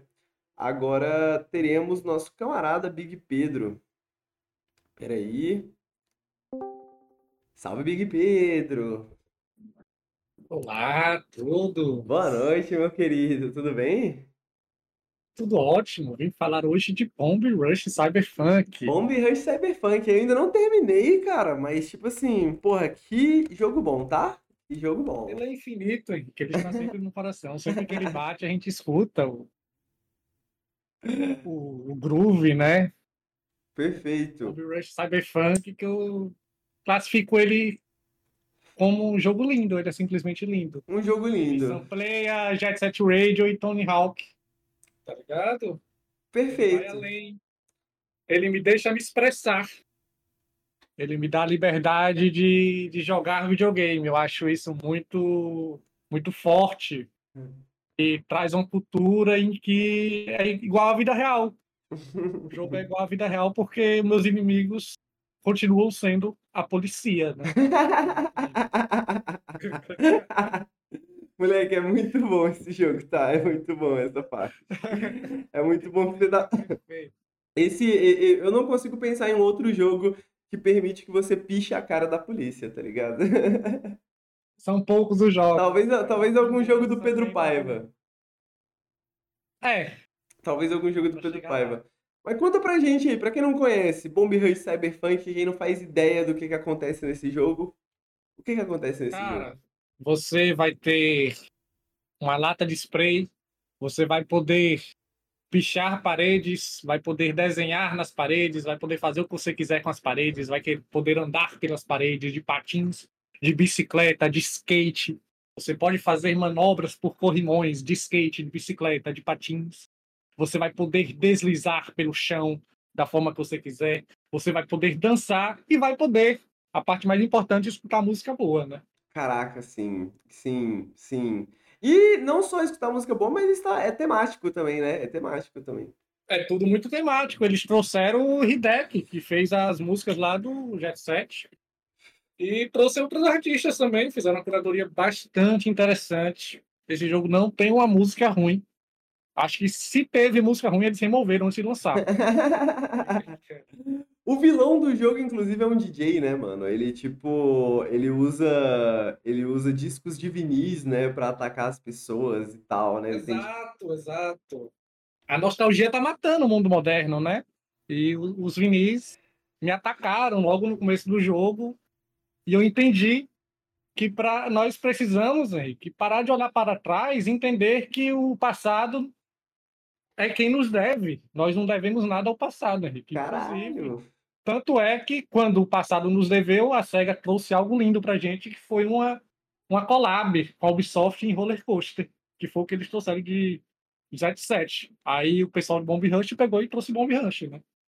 Porra, perfeito, Pedro. Você é o, você é o, o nosso Mark Fisher brasileiro, cara, quase. Quase. Quase. Um jogo que fala sobre o futuro, né, cara? Um jogo que não que, que olha para o futuro. E deixa eu te perguntar, tem algum brasileiro na trilha sonora? Tem. Você acredita que tem? Moleque, eu fiquei pirado quando isso eu descobri Pois isso, é. cara. Eu fiquei Shedick pirado. tá lá. Inclusive, tem uma playlist que eu poderia recomendar, que o Shedick contribuiu nela. Pelo SoundCloud, pelo YouTube, você deve achar. Pesquisa só Speed Test, que você vai encontrar essa playlist. E combina bastante com o jogo quando você cansar. Que vai demorar muito de escutar as músicas do jogo. Você pode botar essa playlist em fundo e continuar jogando o jogo. O jogo vai ser um novo jogo. Vai ser um novo jogo, uma nova playlist, né, Exato, cara? vai Porra, ser o Bomb Rush reto. 2. Pô, o que que você achou das artes em si? Porque, tipo, mano, é, essa, essa parada de colecionar artes e, e você tem movimentos diferentes que você faz pra cada arte, descobrir qual, né, tipo, encaixar assim, pô, essa, agora eu quero colocar essa e tal. O que que você achou das artes em si, mano? dos Cara, grafites? as artes, eu acho muito lindo que você pode transformar ela em memórias musculares, porque ela você precisa fazer uma sequência ali em que você aprende quando você coleta elas, entendeu? A sequência que você precisa fazer. E quando você tá lá fazendo suas pontuações, escutando suas músicas, deslizando pelos corrimões, você encontra um arte de uma pessoa que não é você e fala: Eu vou jogar a minha por cima. E você pode fazer a sua sequência que você preferir e vai sair algo lindo dali. Pô, e é, é, é, é, Interessante. é p- lado bom e lado ruim do, da memória muscular, né? Várias vezes eu tô assim, pô, vou fazer uma parada nova aqui, ó. Eu faço a mesma coisa três vezes seguidas, tá ligado? Eu falo, cara, eu não consigo parar de fazer esse grafite. É muito bom esse movimento. tá ligado? Tipo, é muito natural, muito Eu acho intuitivo. que isso é uma metáfora, Henrique. É, com é certeza, com certeza. Porque ele nos força a mudar, né? Com Fala, Nossa, certeza. você tá fazendo sempre a mesma coisa, você passou propriamente, não é o jogo. Você tá fazendo mecanicamente, né, mano? Ó, pensa aqui, pensa no que você tá desenhando aqui, né, pai e tal. E Exato. às vezes é isso, às vezes você só quer desenhar um bagulho rápido porque você quer manter uma sequência maneira de, de, de manobras que você tá fazendo, né, pai? Você colocar um bicho no meio da manobra, você ganha bastante pontos, né? Então, tipo assim, pô, fazer uma parada rapidinha assim, que é o meu, o meu pão com manteiga, né, mano? E aí, tipo, blá, blá, blá, blá, blá. Tá Plá, ligado? plá, plá, plá. E é muito bom e é muito gratificante você poder olhar para aquilo, nossa, foi eu que fiz. Pô, com E você certeza. poder continuar seus combos, dando voltas e mais voltas pelo, pelo mundo do jogo, que é muito lindo o jogo também, o mundo, a construção, a forma que as, as coisas são posicionadas para você fazer manobras. Pô, é É um perfeito. É jogo um jogo. sampleia bem o Jet Set. Papo reto. Sampleia bem o Jet Set. Belíssimas palavras, belíssimas palavras. Queria dizer também que, porra, genial que pra trocar de personagem você tem que ficar dançando lá, tá? Perfeito. Exato. Perfeito. Porque na vida, pra gente se renovar, é muito boa a dança, né? É muito bom, cara. É isso. Para lá, E pô, eu dá uma botei as roupas do descansadinha. meu boneco de tons, tons terrosos, né? E faz tudo ficar muito mais parecido com a vida real. É verdade, você pode mudar, mudar as roupas também, né? Tem toda essa paradinha das roupas também, que é mó maneira também. Exato. Porra, tá aí, Big Ah. Pedro. Cyber, é, Bom jogo. Bomber Rush Cyberpunk, meu querido. Jogaço, jogaço, né? Eu Posso trazer uma última pergunta aqui para as pessoas poderem se perguntar em casa e ficar se debatendo? Por favor. Por que qualquer experiência expressiva tem que ser arte? Por que qualquer experiência expressiva tem que ser arte? Exato. É para adicionar a polêmica aí da semana que teve. Fica o debate. Fica o debate. Fica o debate. Fica o debate. É um, é, é um debate, realmente. É um debate. É um debate. Tem muito, né? Tem muito assim, pô, é uma forma de expressão, né? É arte. Né? Eu acho que eu sei onde você quer chegar. Eu acho que eu sei onde você quer chegar. Pô, Big Pedro, muito obrigado, meu querido. Você quer deixar um plug pro seu Twitter, seu SoundCloud, uma mensagem pra juventude? Mais uma mensagem Se pra você juventude? quiser me encontrar, você pode me procurar pelas ruas. Estarei lá com uma peça de crochê. Você grite meu nome que eu olharei para você. Agora a mensagem para as pessoas é se divirtam, sejam façam coisas divertidas. Pô, perfeito. Que mensagem linda, Big Pedro. É sempre bom conversar com você, meu querido. Muito obrigado. Tamo junto, velho. Tamo junto demais. Tamo juntão, Henrique. Tamo juntão. Valeu, Big Pedro.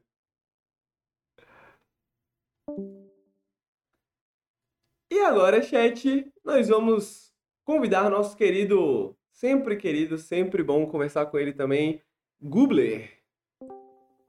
Olá, Mr. Gubler, tudo bem? Boa Olá. noite. Boa Boa noite. Cara, é, antes de, da gente falar aqui do jogo que você vai falar, né? Que você vai falar do jogo aqui, é, Escape Simulator, né? Antes da gente falar qualquer coisa, queria comentar que demorou, mas o YouTube começou. Eu também comecei a clicar, né? Mas o YouTube começou a me recomendar cortes de VTubers. E eu tô me divertindo. Eu acho que eu estou caindo na pipeline, cara. Eu acho que. Pô, é um, é um ótimo lugar pra estar. O Kojima tava esses tempos falando de VTuber. O. Ko- o Kojima, olha aí, mano, tudo se conecta nessa live, perfeito. Pô, e Gubler, é, Escape Simulator, me lembra uma. Eu, eu tô na dúvida, esse jogo é aquele jogo que estava ou está no Game Pass? Que você joga co-op e etc e tudo mais? Não, esse é Escape Academy. Ah, pode crer, mas, mas são diferentes. pode crer. Conte pra nós então, é, o que é Escape Simulator? Tem uma vibe parecida? Tem co-op, sozinho? O que é? A ideia principal deles são é, é bem semelhante, que é, são fases de escapar da sala, né? Escape room. E né, no, no caso do Escape Academy, ele tem uma história mais linear, né? O Escape Simulator não, ele tem porque ele tem outro foco que eu vou comentar mais pra frente. Mas ele ele é um jogo para quem não conhece o conceito escape room, é tu tá dentro de uma sala e existem várias pistas que indicam soluções para enigmas que vão te fornecer chaves para conseguir escapar desse, desse lugar que tu tá. E aí como dá pra ver no vídeo, são ele o jogo tem vários temas, ele são cinco fases em cada tema do jogo base. E que são é, Labirinto no Egito, A Deriva no Espaço, Mansão Edgewood e Corporação Ômega. Então, né, são uma fase meio Egito, uma fase sci-fi, uma fase meio uma mansão vitoriana e uma fase meio cyberpunk. E fases cyberpunk, né? São, são várias fases. Esse, esse, no caso, é o jogo base. E, mas uma coisa muito que eu acho muito legal no Escape Simulator, inclusive, que é um problema que eu vejo no. Que eu achei, pelo menos no Escape Academy, que eu não vejo no Escape Simulator, é que ele é muito voltado. ele tem muita é, incrementação, né? O jogo está sempre, sendo incrementado. Eu achei, eu achei isso bem interessante. É tipo, é tipo uma plataforma de jogos de escapar, de certa forma, né? De tipo, eles não precisam ficar presos a uma história, numa alguma coisa assim, né? Você, tipo, realmente pode, tipo, é meio modular, né? Tipo, pô, às vezes pode fazer fases novas, experimentar com coisas novas, né? Etc, etc. Isso, isso. O próprio, a própria empresa, né, fra- é, vai incluindo fases novas, então já teve seis fases de temas, temas variados sendo adicionados. E são, tem três DLCs também. As DLCs aí tem, tem tema de cyber de steampunk e velho oeste. E agora, acho que faz duas semanas, lançou uma de Portal, um tema de, do jogo Portal, que é uma Hum. colaboração que eles fizeram com a Valve. E essa última DLC é de graça, as outras são pagas. Mas apesar de todo tudo isso, todos esses conteúdos que tem no jogo, né, de voltados para é, gerados ali pela própria empresa, o foco dele não é exatamente esse dos das fases geradas por eles, né? Porque eles têm um foco muito grande na comunidade, no- na construção de fases pela comunidade. Então, é, o, o jogo ele termina relativamente rápido se tu faz só essas fases. Só que ele logo já te indica o ambiente da comunidade, que ali vai ter. assim, tanto tu pode criar fases novas, e eles vão sempre incluindo itens novos, é, elementos ali, enigmas novos para tu incluir no teu jogo. E, e a comunidade é bem ativa, assim, sempre, todo, toda semana, todo dia tá saindo várias fases novas, com vários temas, tem desde seguindo os próprios temas que eles usam até inventando coisas novas, e o pessoal sempre muito bem inventivo. E a empresa, a Pioneer Studios, eles têm eles têm trabalhado muito bem nisso de incentivar a comunidade a, a fazer, a incluir fases novas, né? Então eles, eles, por exemplo, sempre fazem indicações, ah, esses são os desenvol- grandes desenvolvedores aqui da comunidade, divulgar os caras, assim, para para mostrar, eles têm os buildatons, que são, tipo, eventos para construção de, de várias fases e, e com volta de um tema e com premiações bem, bem legais, assim, o, as duas últimas que teve, o ganhador ganhou um, um Steam Deck e essa última que teve, que foi com tema de museus, a moça que ganhou ganhou uma passagem para França. Ela inclusive Olha. estava agora, esses dias eles estavam estavam de ela postou umas fotos assim na França. Que fita, cara, caralho. E, então ele ele tem muito esse incentivo à comunidade a desenvolver. O, um dos desenvolvedores também ele não ganhou nenhuma dessas duas vezes, mas ele um dos desses, dessas pessoas proeminentes assim na comunidade, inclusive foi contratada para participar dessa dessa DLC do portal. Então é, esse incentivo à comunidade gera umas fases super divertidas, super super criativas, assim, inclusive algumas que são até melhores do que as fases do dentro do jogo. Então é, é um jogo excelente assim para para passar um tempo e quebrar a cabeça, assim, ah, vou vou me desafiar aqui a, a resolver uns enigmas, a botar minha cabeça para funcionar. Caralho, e dá pra jogar co-op, né? Sim, é. E e foi uma coisa que me surpreendeu, porque eu nunca fui muito fã desse estilo de jogo. E aí, uns anos atrás, eu comprei. O jogo tem dois anos. Eu comprei pouco depois do lançamento. E eu toda semana, assim, me vejo olhando ali na, na oficina algumas fases novas, assim, pra, pra passar um tempo. É um excelente jogo. Porra, maneiro demais, cara. Eu fiquei até, fiquei até com vontade de brincar. Pô, imagina fazer uma fase do bagulho, um, um- um quebra-cabeça para as outras pessoas resolverem isso, né? Parece ser maneiro. Você já brincou com essa parada de fazer coisas? É, é muito. Você já viu o quão complexo é fazer, fazer fases? Assim, ele permite escalar, assim, né? Desde tu fazer uma coisa bem simples, tu abrir ali o jogo e tu seleciona ali o item, a raça, assim, ele é bem. tem uma interface bem simples de montar. Então, ele. Uma pessoa bem leiga, assim, consegue, consegue lá e brincar, assim. Teve uma ideia, assim, de uns enigmas legais, vai lá, dá pra construir bem tranquilo. Mas ele também abre muito espaço pra tu colocar umas, algumas, alguns elementos mais complexos ali. Então, é...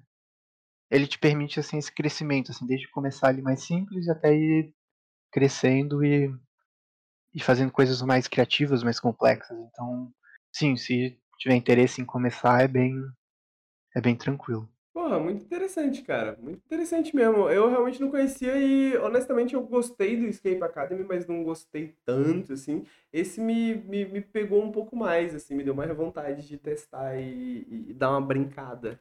Dar uma brincada com ele. Pô, muito obrigado, Gubler. Muito obrigado por trazer aí esse jogo pra nós. E você tem um plugzinho no seu Twitter, o seu SoundCloud, uma mensagem pra juventude? Pô, eu tenho meu Twitter ali, se alguém quiser, arroba Gublersauro. Gublersauro, excelente nome, inclusive. Eu vi que você mudou recentemente, ficou bom. Mas, Muito bom. mas enfim, se alguém quiser, eu falo de dinossauro, de VTuber, de jogo. Falo basicamente desses temas, às vezes falo de outras coisas. É, pra quem não lembra, o Gubler veio no outro Fakescope falar de Holocure, não foi? O Vampire Survivor de VTuber? Inclusive, que saiu no Game Pass, inclusive. É Game Pass, verdade. No, na Steam. É verdade, que saiu na Steam desde então, né? É mesmo. Mas é isso. Pô, valeu, Gubler. Muito obrigado, meu querido.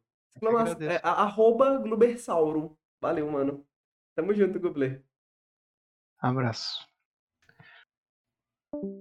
Ok, agora vamos vamos para Max do Pix.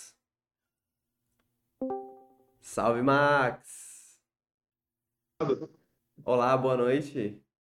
Puxado. Eu fui puxado, foi puxado. É assim que funciona o Fakescópio. Tudo bem com você, meu querido? Alô, me escuta, me escuta pelo seu telefone. Mas o meu áudio tá com eco pra caralho, não tá? Tá, mas não tem problema não. Porque eu tô na escadaria do prédio. Ah, não. Você tá na faculdade, mas você não, você, mas você tinha que falar de Persona 3, né, cara? Não tinha o que fazer. Ah, amigo, eu preciso falar dessa porra desse jogo em algum lugar. eu tô louco. Henrique, eu fiz um AMV Você fez um MV de Persona? De Persona 3 com David Bowie, Heroes. Meu Deus, esse é o nível, então. Esse é o nível. Se você quiser passar na live, inclusive, depois que a gente falar, eu Pô, você passar, mas tem spoiler do jogo inteiro. É, o foda é o David Bowie também, né? Que vai, vai derrubar minha live. Ah, pode crer. PV então depois. Mas fala aí, ô, ô, ô, ô, Max. É... Persona 3. é, eu vejo que a galera, agora que vai sair o remake e tudo mais, né? é, a galera fala muito das diferenças entre Persona 3, Persona 4 e 5, né? E eu só joguei Persona 4 e 5. Qual que é, qual que são essas grandes diferenças que as pessoas falam entre os personas? Então, o que acontece? É, Persona 3, ele é um jogo que é, ele teve, digamos assim, três versões né, na sua história. A primeira a versão base, como todo jogo de Persona, e aí ele teve a versão atualizada que é o FES, que ninguém sabe o que significa FES, mas é uma sigla, mas ninguém sabe o que é. É, E aí, tipo assim, essa versão ela tem umas melhorias de qualidade de vida, que não são muitas, porque ele tem vários problemas de gameplay. Por exemplo, você não controla a sua party, Henrique. Tem noção que é um RPG que você não controla a sua party? Você controla só seu protagonista? Ah, pode crer, pode crer.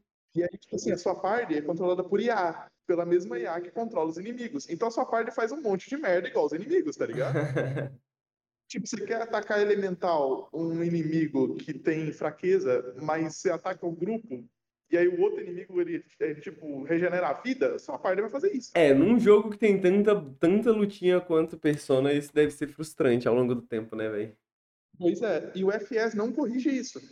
O, a coisa mais importante do FS é que ele introduz uma segunda campanha, né, que é o The Answer, que é uma campanha extra de umas 30 horas, que é tipo um epílogo, é uma segunda parte da história, meio que contando um finalzinho, tipo, o que aconteceu depois dos eventos de Persona 3.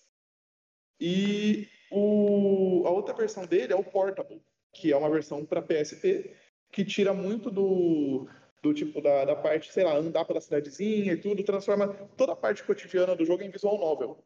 Né? Hum... E ele tem uma vantagem de jogar, que é o fato de que aí sim você controla a sua party. Ah, pode crer. Relançado, entendeu? Porque ele é a versão com a maior qualidade de vida. E ele tem uma personagem feminina, né? Que não existe nos outros. E isso foi um problema. Tipo, a coisa que mais revoltou entre aspas fãs de Persona 3 é o fato de que essa personagem feminina não vai pro reload, entendeu? Pode crer, eu vi algumas pessoas comentando sobre isso, pode pá. Porque ela é mais popular do que o personagem masculino. Porque o personagem masculino, querendo ou não, ele é aquele emozinho quirito, esquisito, sabe? Ele não é tão legal quanto a menina. Será que não vai sair? Será que eles não estão guardando isso pra um DLC, um bagulho assim? Talvez. Então, essa que é a parada. O... As pessoas acreditam que vai vir por DLC, especialmente também porque o The Answer não, não vai aparecer no Persona 3 Reload, entendeu? Então as pessoas tipo, acreditam que isso vai virar DLC. Tanto ele quanto a personagem feminina. Mas, sinceramente, eu não acredito. Eu não boto minha mão no fogo por isso. Pode crer. É... Então, mas essas são as três versões de Persona 3. E aí vai ter agora a quarta versão, né, que é o Reload, que vai ser uma versão com qualidade de vida ponto, né? Porque o jogo hoje em dia é, é um inferno de jogar. Mas ele também tem, tipo, certas questõezinhas que as pessoas ficaram meio tipo assim, porque por exemplo, não tem o Dancer, não tem a personagem feminina, então, tipo, na prática eles estão fazendo um remake só de tudo que tinha no Persona 3 original, entendeu? Pode crer. Então, tipo, pô, qual é a graça de jogar o Persona 3 original, né? Hoje em dia. Bom, mas se as pessoas estão ficando putas, é porque tem alguma coisa para gostar aqui, né? Tem. Ou se tem. Henrique, você jogou o 4 e o 5, né? Certo. Eu tô jogando o 4 agora, porque era o único que faltava. E eu tenho um mínimo comparativo, sei lá, da primeira parte de cada jogo, né? Porque é o que eu joguei do, do, do 4 até agora. Mas, comparando mais o 3 com o 5, a história do 3, pra mim, ela, tipo, dá uma lavada na história do 5. Tipo, a do 5 é muito legal, eu gosto muito da história do Persona 5, mas a do 3 é, tipo, é uma das melhores histórias de videogame que eu já joguei, sabe? Nesse nível. Eu, eu tipo, eu eu amo essa história e, caralho, se eu, eu fiz um AMV. Se eu fiz um AMV, né? Tipo assim. A prova, tá ligado? Cara, é, não, mas assim, a história desse jogo é meio difícil de explicar, porque você joga esse jogo, Persona você joga muito pela história, né? Pelo Social Link, pelos. Os Social Links desse jogo não são muito bons, porque eles são é o primeiro jogo que teve Social Link, né? E os Social Links não são muito legais. Tipo, tem um Social Link que você, sei lá, conversa com um casal de velhinhos que o filho deles faleceu e eles querem fazer uma homenagem pro filho, sabe? Tipo, é umas coisinhas meio que. Não tem aquele. Aquele sal que tinha no, no, no Social Link do Persona 5, sabe? Uhum. Que é tipo, pô, você conhece uma jornalista que a amiga dela foi. desapareceu porque o, ela tava cavucando uns casos assim que não, tipo, alguém apagou ela, sabe? Alguém desapareceu com ela. Tipo, não tem isso no Persona 3. As histórias do Persona 3 são bem mais simples. Algumas delas são mais, tipo, mais coração. Tipo, tem uma história, uma das histórias que você conhece no jogo é de um um cara com doença terminal que tá tentando, tipo, escrever um livro antes de falecer. É, mas geralmente as histórias elas são, como meu professor acabou de passar aqui. É, as histórias geralmente elas são muito mais simples, né? Muito mais de boa, muito mais com muito menos muito menos esse brilho que tem no Persona 5. Só que a história principal é muito boa, porque a party é muito boa. Os personagens, eles são complexos, eles têm muito a oferecer, muito mais inclusive do que no 5. É, eles são muito mais desenvolvidos, tipo, é, comparando de novo com o 5, sei, lá, você pega essa primeira parte com Ryuji e An, né, no Persona 5, e depois que você termina a questline deles no primeiro palácio, eles meio que morrem para a história, né? Eles não são mais importantes tanto assim para a história. Eles se tornam coadjuvantes, mas eles tipo têm um outro momento. O, a história não volta a ser sobre eles. Já Persona 5, você pega tipo a parte acho que tem nove personagens, é isso, nove personagens. Desses nove, tipo, a gente junta em, sei lá, três pack, packzinhos de três, e cada um desses três vai ter um puta de um arco desenvolvendo eles, relacionando-se com a história principal, entendeu? A história principal é a história desses personagens. E como eles se relacionam com o protagonista, e como o protagonista se relaciona com eles, e como eles se relacionam entre si, e como essas relações elas vão fazer a história se mover. É uma aula de narrativa básica, né? Mas, tipo, é- ele é muito. Ele é muito certinho nesse sentido, sabe? Pode crer. E o, o- a graça desse jogo, pra mim, foi justamente ver como esses personagens eles estavam se relacionando conforme a história foi passando e como eu estava cada vez mais sendo fisgado por personagens que eles pra mim eram só PNGzinhas conversando, sabe? Porque eu joguei a versão a versão portable do jogo, né, que tava, tá no Game Pass. É, e ainda assim eu tava me apegando cada vez mais a esses personagens e as coisas que eles estavam passando. Então, por exemplo, é, o primeiro arco, que eu acho que essa é a parte que não é spoiler, né? Tipo, a primeira parte do jogo, importante, entre aspas, é um arco em que você conhece a personagem da Fuka, né? Que é. Ela vai ser tipo a, a comandante, tipo a capitã, meio que a personagem que vai analisar os inimigos, vai te falar as fraquezas e tudo, vai te dar buffs durante a partida. É, e, antes, e quando você vai descobrindo o arco dela, você começa a, digamos assim, ver uma história de bullying que é muito menos, digamos assim, desumanizadora, no sentido de que quando você vê histórias de bullying, geralmente você tem dois arquétipos, que é tipo a vítima e o bully, e os dois eles são muito muito viscerais assim na demonstração de cada um, tipo a vítima é muito vítima e coitada, e o bully é muito um cara escroto, sabe? Tipo a pessoa horrível. E nessa história não. Tipo, você vê a bully da Fuca e a Fuca sofrendo e tipo não existem nuances, tipo, no sentido de que ah, a Fuca ela tem motivo para estar sofrendo, sabe? Mas, tipo, a Bully é um ser humano, sabe? E você vê um arco de redenção dela sendo contado durante essa história sobre a Fuca, sabe? A história em que a Fuca adquire sua persona. É uma história de redenção, não dela, mas da personagem que ferrava com a vida dela, sabe? Tipo, é- é uma história que, pelo que eu entendo, todos os personagens que estão envolvidos nela são tridimensionais, sabe? Eu consigo sentir que eles são pessoas reais, é, na medida do possível, para uma visual novel de, um, de 2008. É, Pô, eu consigo da hora, cara. Parece mais pesada, né? A história do, do, do 3 em relação ao 4, 5, assim, né? Não sei. Essa, a, a vibe da parada, né? Não, a vibe é maravilhosa. A vibe é maravilhosa. Tipo, esse jogo é. Tipo, ele é. Ele tem uma estética meio qualquer coisa, né? Ele é bem. Bem tipo anime. Ah, eu gosto. O emo, o, o emo está de volta. Oi? Eu gosto. O emo está de volta. É, é bem emo, né, mano? É bem emo. Mas, tipo. Por outro... É que eu não gosto muito de estética emo, né? Mas, por outro lado, tipo, caralho, trilha sonora desse jogo, Henrique. Já, já ouviu Mass Destruction? Já, já. Eu ouvi, inclusive, porque no 5 você pode ter. Você, tem até os temas de batalha dos outros, né? É, eu acho que a do 3 era um dos que eu mais usava, inclusive, porque eu gostava muito. Mas eu já escuto bastante a trilha sonora do Persona no, no YouTube também. E a do 3 realmente é muito boa. É uma das minhas favoritas, talvez. Talvez a minha favorita. Mano, é, é muito bom, cara, é muito bom. Mas assim, é, só pra terminar a parte da Fuca, né? Porque é uma parte que é, tem pouco spoiler. O... Uma coisa que eu achei maravilhoso nesse jogo é porque Persona ele costuma dar significados para as personas dos protagonistas, né? Então, por exemplo, o... quando você vê a persona da Makoto sendo a Joana Dark no quinto, faz um sentido com o arco da personagem, sabe? Tipo, o fato de que ela tá, entre aspas, na instituição, porque a Joana Dark era pô, uma guerreira, né? Na prática, ela era, ela era tipo uma cavaleira do, do exército francês e tudo. Ela está nas instituições, lutando pelas instituições, mas está vendo que as instituições estão erradas e ela se ferra por tentar jogar no jogo das, das instituições, entendeu? Isso é uma coisa que eu acho muito mágica em Persona. E, a, e nesse Persona em específico, no Persona 3, você tem figuras muito interessantes para contar essas histórias, né?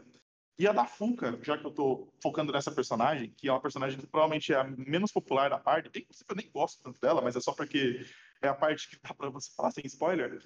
Ela é inspirada na Santa Lúcia. É... Você já ouviu falar da história dessa santa, Henrique? Não.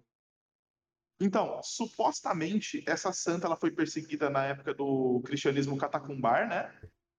E ela, eh, segundo as lendas dela, né, o, as histórias que fizeram ela ser catequizada, ela foi capturada por, por é, pelo Império Romano e tentaram matar ela de várias maneiras. E ainda e ela não morria e não sentia dor. Então, tipo, ela foi queimada viva e ela não queimou. Ela foi cortada a garganta dela, ela continuava falando, sabe? Histórias cristãs é, do início do cristianismo contam que ela foi essa santa que, mesmo sendo perseguida, ela não morria, sabe? Isso reflete muito na história da Funka, porque você descobre que ela tá presa há 10 dias no Tártaros, né? Sem uma persona. Então, tipo assim, por, de alguma maneira, que ninguém sabe, ela foi perseguida por sombras durante 10 dias e sobreviveu. Sem ter o poder, sem ter poderzinho, sabe? Tipo. Interessante. E como ela fez isso, sabe? Ninguém sabe. Deus, né? Deus, obviamente. Deus, né? Deus, Deus. Essas paradas de como as histórias dos personagens que representam essas pessoas é, se mostram nos três. E eu acho que no três é muito interessante, sabe? Tipo, é, sei lá, Pantacileia e a história da, de Pantacileia, uma, uma guerreira amazona, líder das Amazonas, é, representada pela história da Mitsuru, que é, digamos assim, a capitã e a financiadora do, do grupo dos personagens principais, né? É, cada um desses tem uma. O próprio Orfeus, a história de Orfeus e a história do protagonista também tem várias rimas. Isso é muito legal. Pô, é que maneiro, cara. Mas. Oi? Que maneiro, que maneiro. Mas, pra mim, o que pega mesmo nesse jogo também. Tipo, eu tô falando engraçado, é porque eu me repito muito nos, nos artigos que eu uso, né? Mas o que me pega bastante nesse jogo também, que é provavelmente a coisa principal, é as temáticas dele. Porque eu. Você sabe que eu gosto muito de tentar procurar o- do que se trata aquela coisa, né? Eu acho que eu já tive conversas no Discord com você sobre isso. Tipo, qual é o tema principal dessa história? Qual o tema principal disso aqui? E em Persona 3, é, enquanto Persona 5 é, sei lá, uma história sobre você se revoltar contra um sistema de maneira, de todas as maneiras que você consegue fazer isso numa história dentro do capitalismo, né, obviamente. É, mas você querendo se revoltar contra o sistema, ou no 4 é, eu não sei ainda sobre o que é a história do 4, o 3 é sobre morte.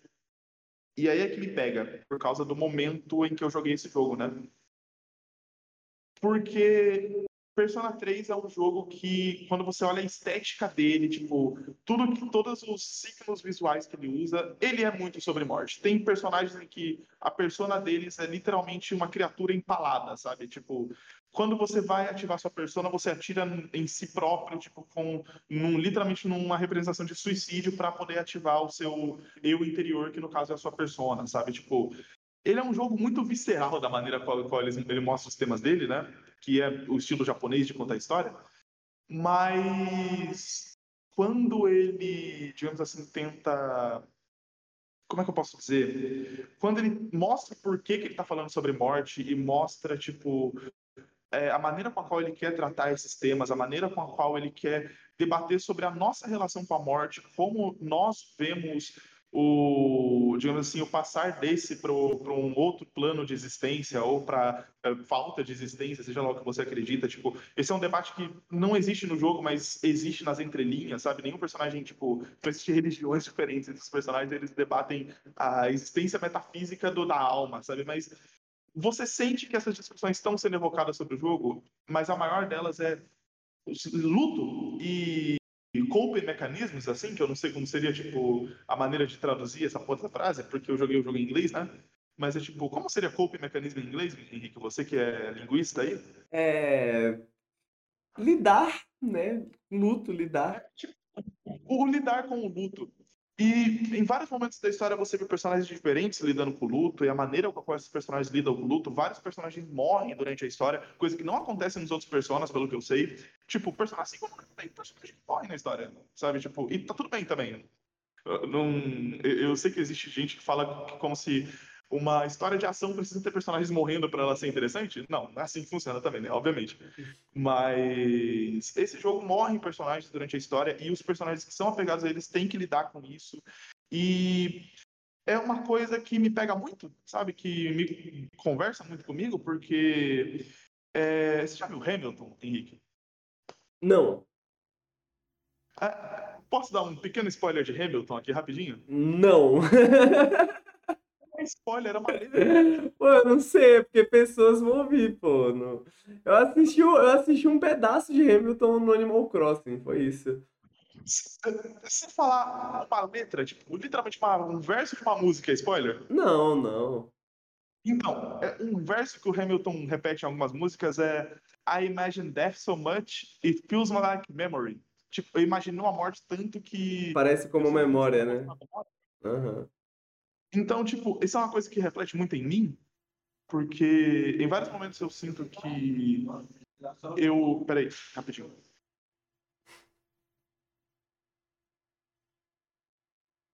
Ih, É que eu tô na universidade, aí, tipo, passa gente, né?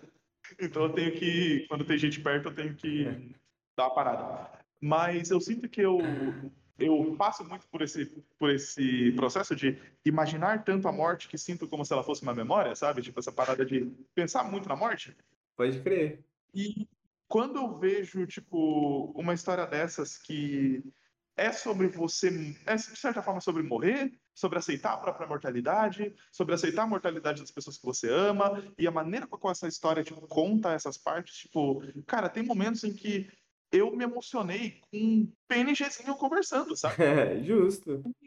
e música triste no fundo, sabe? Por- e não porque é um sentimento que ele tá forçando você a evocar. Tem muita história japonesa que me irrita um pouco. Eu sei que é o, é o estilo, estilo narrativo deles, mas muita história japonesa que me irrita muito porque eu sinto que tá querendo me forçar a sentir uma emoção. Muita história de romance, tipo, sei lá, é, Violet Evergarden. Já viu Violet Evergarden? Não. É um anime que tem na Netflix. Eu sinto que ele é feito pra você chorar. É tipo, é um. Não é nem um torture porn, é tipo, é só um. É um sadness porn, tá ligado? Tipo, é só pra você sentir muito triste. E Persona 3, ele parece muito isso por causa da, da estética emo dele, né? Mas não, as histórias, elas são, tipo, realmente emocionantes, sabe? Os momentos que ele tem pra... que ele realmente quer te pegar pelo coração, ele te pega pelo coração porque é uma história genuína, tá ligado? É, esse, e- esse bagulho do jeito de contar a história japonês ser às vezes muito, muito exagerado, assim, né? Isso rola bastante mesmo. Ah, e, tipo, Persona 3, obviamente, é exagerado, mas eu sinto que tem uma construção pra você chegar Mas lá. ao mesmo tempo tem uma nuance ali, né? Pode crer. E, e, tipo, quando, quando tem os momentos, tipo, sei lá, de personagens encontrando, digamos assim, fechamento para suas histórias. Uma coisa que é uma mecânica famosa em Persona é o fato de que sua persona vai evoluir no final do. Provavelmente perto do final do jogo, né? As personas dos personagens da party vão evoluir. E as evoluções desse persona, quase todas, eu acho que talvez todas, são quando os personagens é, superam a morte de algum ente querido, sabe? Tipo, quando eles passam por uma perda e eles conseguem sair do luto. E quando você chega no final do jogo, que eu não vou spoiler, mas tipo, tem um grande momento assim de tipo lidar com a morte, sabe? Personagens morrendo no final da história. É... Eu sinto que o jogo te ensinou a lidar. Tipo, no final, a ideia do jogo talvez seja que ele mostrou tantas vezes pessoas passando por luto, porque ele queria que você aprendesse a lidar com o seu luto e lidar, e lidar com a inevitabilidade da morte, mas ao mesmo tempo lutar pela vida, tá ligado? Bonito, bonito. É lindo, tipo, é lindo. Tipo, e pra uma pessoa. Matheus, eu vou ter que te interromper porque a gente vai bater três horas de podcast, irmão. Não, já, relaxa. Nos finalmente, tô falando do tema do jogo. Mas, tipo, é, é basicamente isso. Tipo, pra um jogo que tá contando uma história tão íntima e tão sobre um tema tão sensível, chegar numa parada meio desse jeito é, é especial demais, sabe? É especial demais. Esse jogo é um dos meus jogos, uma das minhas histórias de joguinho preferida da vida, justamente pelo fato de que ela conversou muito comigo e ela fechou de uma maneira, tipo, magistral e é, tem um meme de que quando você termina Persona 3, é muito difícil ele não ser o seu Persona preferido se... Tipo, no momento, no momento do final do jogo, é difícil ele não ser o seu Persona preferido. Pode crer. Você sabe, tipo, é difícil você não falar que esse jogo é seu preferido quando você acabou de terminar a história. cara. Tipo, porque é uma história muito boa. Impactante, né? Impactante. Pô, tá. Pô, valeu, Matos. Muito obrigado. Eu sei que você é diretamente do Tártaro, né? O Matos falando diretamente do Tártaro, como a gente pode ouvir. Mas, pô, uma, uma bela apresentação pra Persona 3, mano. Eu não conhecia Persona. Eu, não- eu, eu conheço Persona 3, né? Mas eu queria entender por as memes, digamos assim, ao redor de Persona 3. Porque a galera tem uma percepção bem diferente de Persona 3 em relação aos outros, né? Os, os mais novos. Então acho que foi uma, uma excelente introdução ao Persona. Você quer deixar um plug pro seu Twitter, pro seu SoundCloud, uma mensagem pra juventude? Pô, Henrique, se quiser me ajudar, me bota meu Behance, mano. Boto, boto. Fala aí pro chat qual que é o seu Behance. Ah, é, Você consegue digitar pra mim, que eu tô no celular na rua, né? Só fala aí, as pessoas escutam. Behance.com barra é, Mateus com H, que ainda tá meu dead name, né? É, Mateus com H, Fernandes, só que ao invés de Fernandes, o último E é um 3. Tá aí, Fernandes. O último é um 3. Não é tão difícil, não é tão difícil. Obrigado, Matos. Obrigado, Max. Muito obrigado. Estamos juntos. Valeu por falar de Persona. A gente se vê. Obrigado por participar mesmo da faculdade, mesmo do Tártaro, né? A faculdade é tipo um Tártaro, se você for ver. É isso, mano. Caralho, esse andar é muito melhor pra ter gravado, pô. Não tem eco. Pô, é bem melhor, tá? Era bem melhor. Mas ah, acontece. Valeu, Max. Até mais. Ah, agora vamos para Vinícius. Olá, Vinícius. Eu vou falar? Eu vou falar? Eu Ah. vou me autocortar, mas tudo bem. Ah, não, vamos, vamos falar porque eu preciso de alguém me dar uma opinião sobre esse jogo. E ah, já foi três horas mesmo, eu já tô fudido mesmo, né? Você, você acha que eu tô como? Eu tipo, meu Deus, mano. Mano. Que acabe. Eu Mano, Foda, eu que eu ainda vou editar essa porra, né, cara? Porque, boa nossa sorte. senhora, cara. Então, é, eu queria falar com você porque você vai falar de Stray Gods, e é um jogo que, tipo, eu joguei a demo e eu tinha boas expectativas sobre esse jogo. Mas aparentemente você não gostou tanto do jogo, o RPG musical do cara que fez Dragon Age. É, você, você fez um vídeo, né, amigo? Você Eu fiz, fiz um Janela Indie. preview demo, né? E, pô, você que me, me, me apresentou quase, você que fez eu comprar a ideia, tá ligado? Ih. Tipo assim, eu acho que nisso, porque a gente tem em comum que acho que nós dois gostamos de musicais, né? É verdade. A gente gosta de filme musical, é tipo assim, o Max acho que tava falando de Hamilton aí, né? Hamilton é muito bom também. É, e tipo assim, eu fui empolgado, tá ligado? Porque a verdade é que a gente não tem um videogame musical, né? A gente tem videogame sobre música, né? Com música, mas não videogame musical, né? E, pô, eu saí desapontado, velho. Tá ligado? Porque, assim, é, esse jogo, é, eu acho que, tipo, se eu fosse fazer uma, um- uma analogia com musicais que a gente conhece, é tipo assim, sabe quando você vai assistir um filme musical e o filme acaba e você não lembra de nenhuma música? Tô ligado, tô ligado. Tipo, Isso. nada é memorável, né? Nada bate assim, né? Isso, isso é Stray Gods. Stray Gods é um é basicamente um, um jogo musical, um filme musical que você termina ele e você não lembra de, de, de nenhuma música, tá ligado? Tipo, nada, nada te marca. E eu acho que ele tem alguns problemas aí justamente porque Talvez porque seja, com certeza é muito difícil de fazer, talvez eles sejam muito ambiciosos, né? Mas para começar, ele diz que ele quer ser um RPG, né? Ele, ele, ele basicamente vai contar uma história de resolver um assassinato. E daí é um RPG ao redor disso, que você pode fazer escolhas, descobrir pistas e tudo. E as escolhas Daí- mudam as músicas, né? As escolhas. Então, e daí a gente entra nesse ponto, né? É, ele tem esse sisteminha de escolhas que é parecido com jogos da BioWare, né? Tipo Mass Effect, Dragon Age. É porque é do, é do cara da BioWare, né? Que, que, que, que escreve esse jogo. E tipo assim, as músicas, elas realmente mudam. Você tem basicamente três escolhas. Você tem aquela rodinha, ao estilo BioWare, e você tem tipo, ah, a resposta amigável, a resposta inteligente e a resposta brava, tá ligado? E você dá essas respostas e a música se adequa desse jeito, né? É, só que acho que aí já começa a morar o problema, talvez, do porque as músicas não são muito marcantes. Talvez eles tiveram que fazer tantas versões que acaba ficando um bagulho meio aguado, né? Assim, do bagulho, né? Isso, porque eles, tipo assim, você tem que criar uma estrutura musical é, que a- arranje vários versos diferentes, e daí você não tem uma música realmente coesa, sabe? Tipo assim, é- é- em nenhum momento tá mal cantado, tá mal feito, tá ligado? Assim, o jogo tem alguns problemas de mixagem, tá? Pode Tipo, crer. de, de som, mas tirando isso, tipo, ninguém, tipo, os atores, ninguém tá cantando mal ou nada parecido. Mas, tipo assim, é, a música parece não sempre, parece muitas vezes que ela não tá bem encaixada, sabe qual é? Sabe quando você escuta a música ruim? E daí o cara não rima, o cara não, não tá no flow, sabe? É tipo assim. Você não sente a vibe? É, é, é, é boa parte das músicas de Stray Gods, tá ligado? Você não sente isso, apesar de a música mudar com as suas escolhas realmente, né? Só que daí o problema tá que as músicas mudam com as suas escolhas, mas esse jogo no fim não é um RPG, porque as, as suas escolhas não mudam a história, só muda a música. Ah, é mesmo? Tipo assim, é, é tipo, é muito como se a gente estivesse jogando um jogo da Telltale, só que eles escondem pior que a Telltale. Pode crer.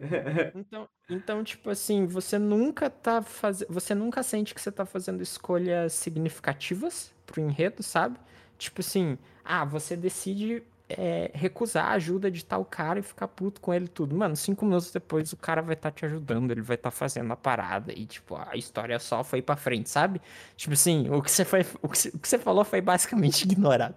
Caraca, cara. Que coisa. E daí isso prossegue isso e essa linearidade acaba seguindo também pro enredo, porque tipo assim, a, a história base do jogo é que você controla uma personagem chamada Grace e ela é a nova musa, né? A, tipo a musa inspiração, arte, tudo mais, né? E ela é a nova musa porque a antiga foi assassinada, morreu e, e ela tem que resolver esse crime, né? E daí tipo assim, esse esse mistério, ele acaba não instigando você, porque é tudo dado de mão beijada, você nunca sente que você está investigando nada, sabe? Você sente que as coisas sempre estão entrando no seu caminho de forma de forma meio Deus Ex Machina, sabe? É Pode tipo, crer. vindo do nada, as coisas entram no seu caminho, você vai uma atrás da outra e as coisas vão se resolvendo com um plot extremamente previsível. e, e você você nunca sente tem escolhas. Tipo, chega um momento, por exemplo, teve um momento que o jogo me deu três locais. E ele pediu pra escolher, escolher qual local ia ir dos três, né? E daí eu falei, pô, que legal, porque, tipo assim, três locais que tem pistas diferentes, tudo, né? E daí eu escolhi o primeiro local, fui, achei muito legal. E daí eu falei, porra, acho que depois eu vou rejogar pra ver o que, que tinha nos outros dois, né? Daí pasme você que você tem que ir nos outros dois. Você só escolhe a ordem que você vai, você vai em tudo. Não, pode crer, cara. Caralho, isso, isso, isso... Eu fico me perguntando se...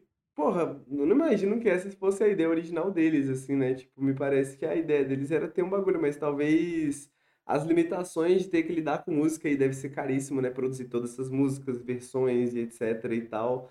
Talvez, tipo, pô, melhor a gente não ter caminhos diferentes pra não ter que, né, fazer muita música também, alguma coisa do tipo assim, né? Parece, tipo, pelo que você tá me falando, realmente não parece alcançar a fantasia que eu tinha de um RPG musical, tá ligado? Tipo, nem de Não, perto. não. Mesmo, mesmo sabendo que ia ser uma versão simplificada disso, tá ligado?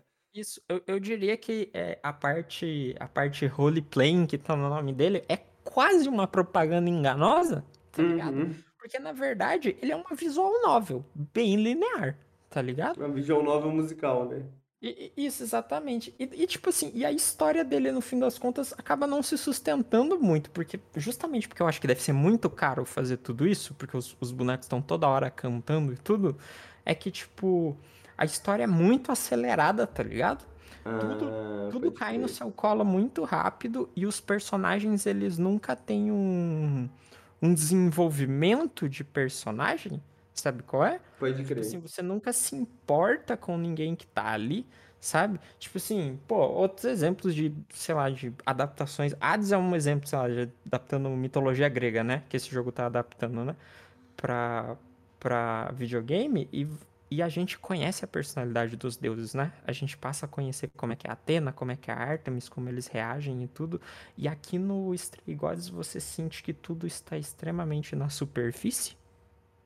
Pode sabe? crer. Tipo, tipo, a, a Atena, a Atena vai ser o que você imagina da Atena. É aquela mulher sisuda, séria, que respeita todas as regras, sabe? Que é a líder e não sei o que, tá ligado?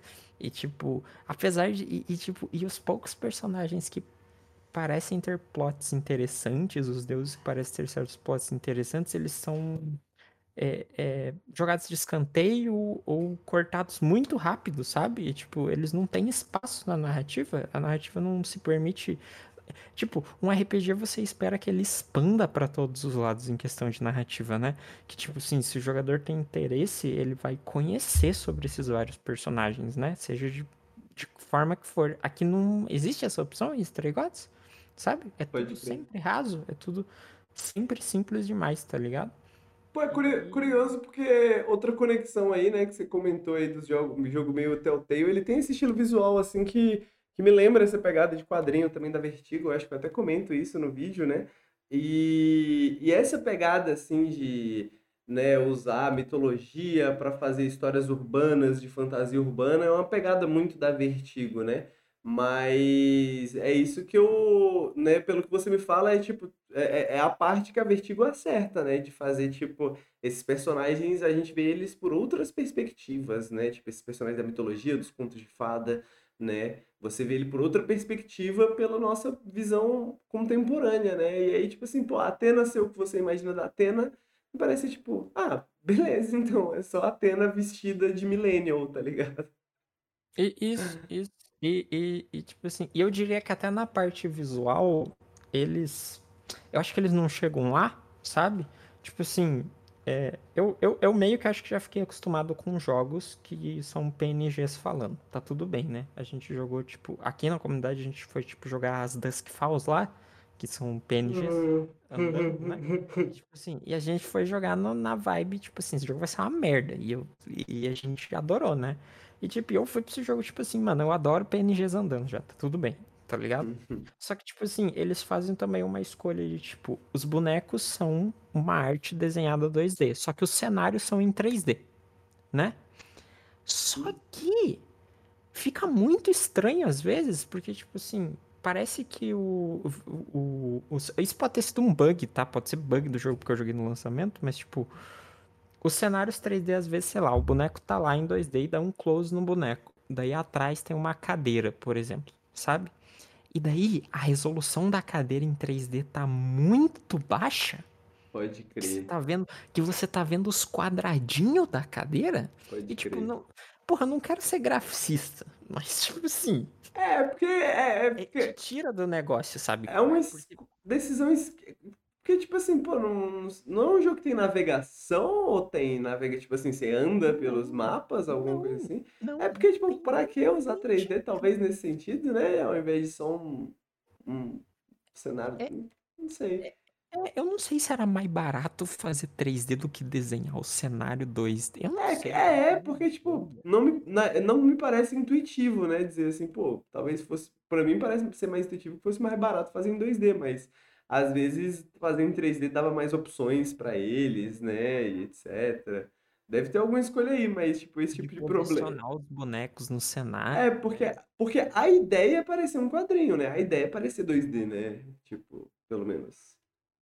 É, e tipo, eu não. Tipo, o hacker ali falou, fez piada que o cara tava aprendendo no Blender, tá ligado? Tipo assim, eu não acho que tá mal modelado. Eu acho que a maior parte do tempo os modelos parecem só estar em baixa resolução. Tá ligado? Pode Tipo, crer. ele modelou a Tipo, feito pra estar em uma certa distância, mas quando ele tá ali mexendo na câmera ali, às vezes chega perto demais, né? Tipo, é, o cara fez pensando que vai ter um take lá de cima, tá ligado? Que mostra as cadeirinhas no palco. E daí tá top. Só que daí tem outro take que a mina tá de frente pra cadeira com zoom na cara dela. E daí a cadeira ficou uma merda. Tá ligado? Pode crer. isso acontece toda hora. Caralho, que fita, mano. Tá ligado?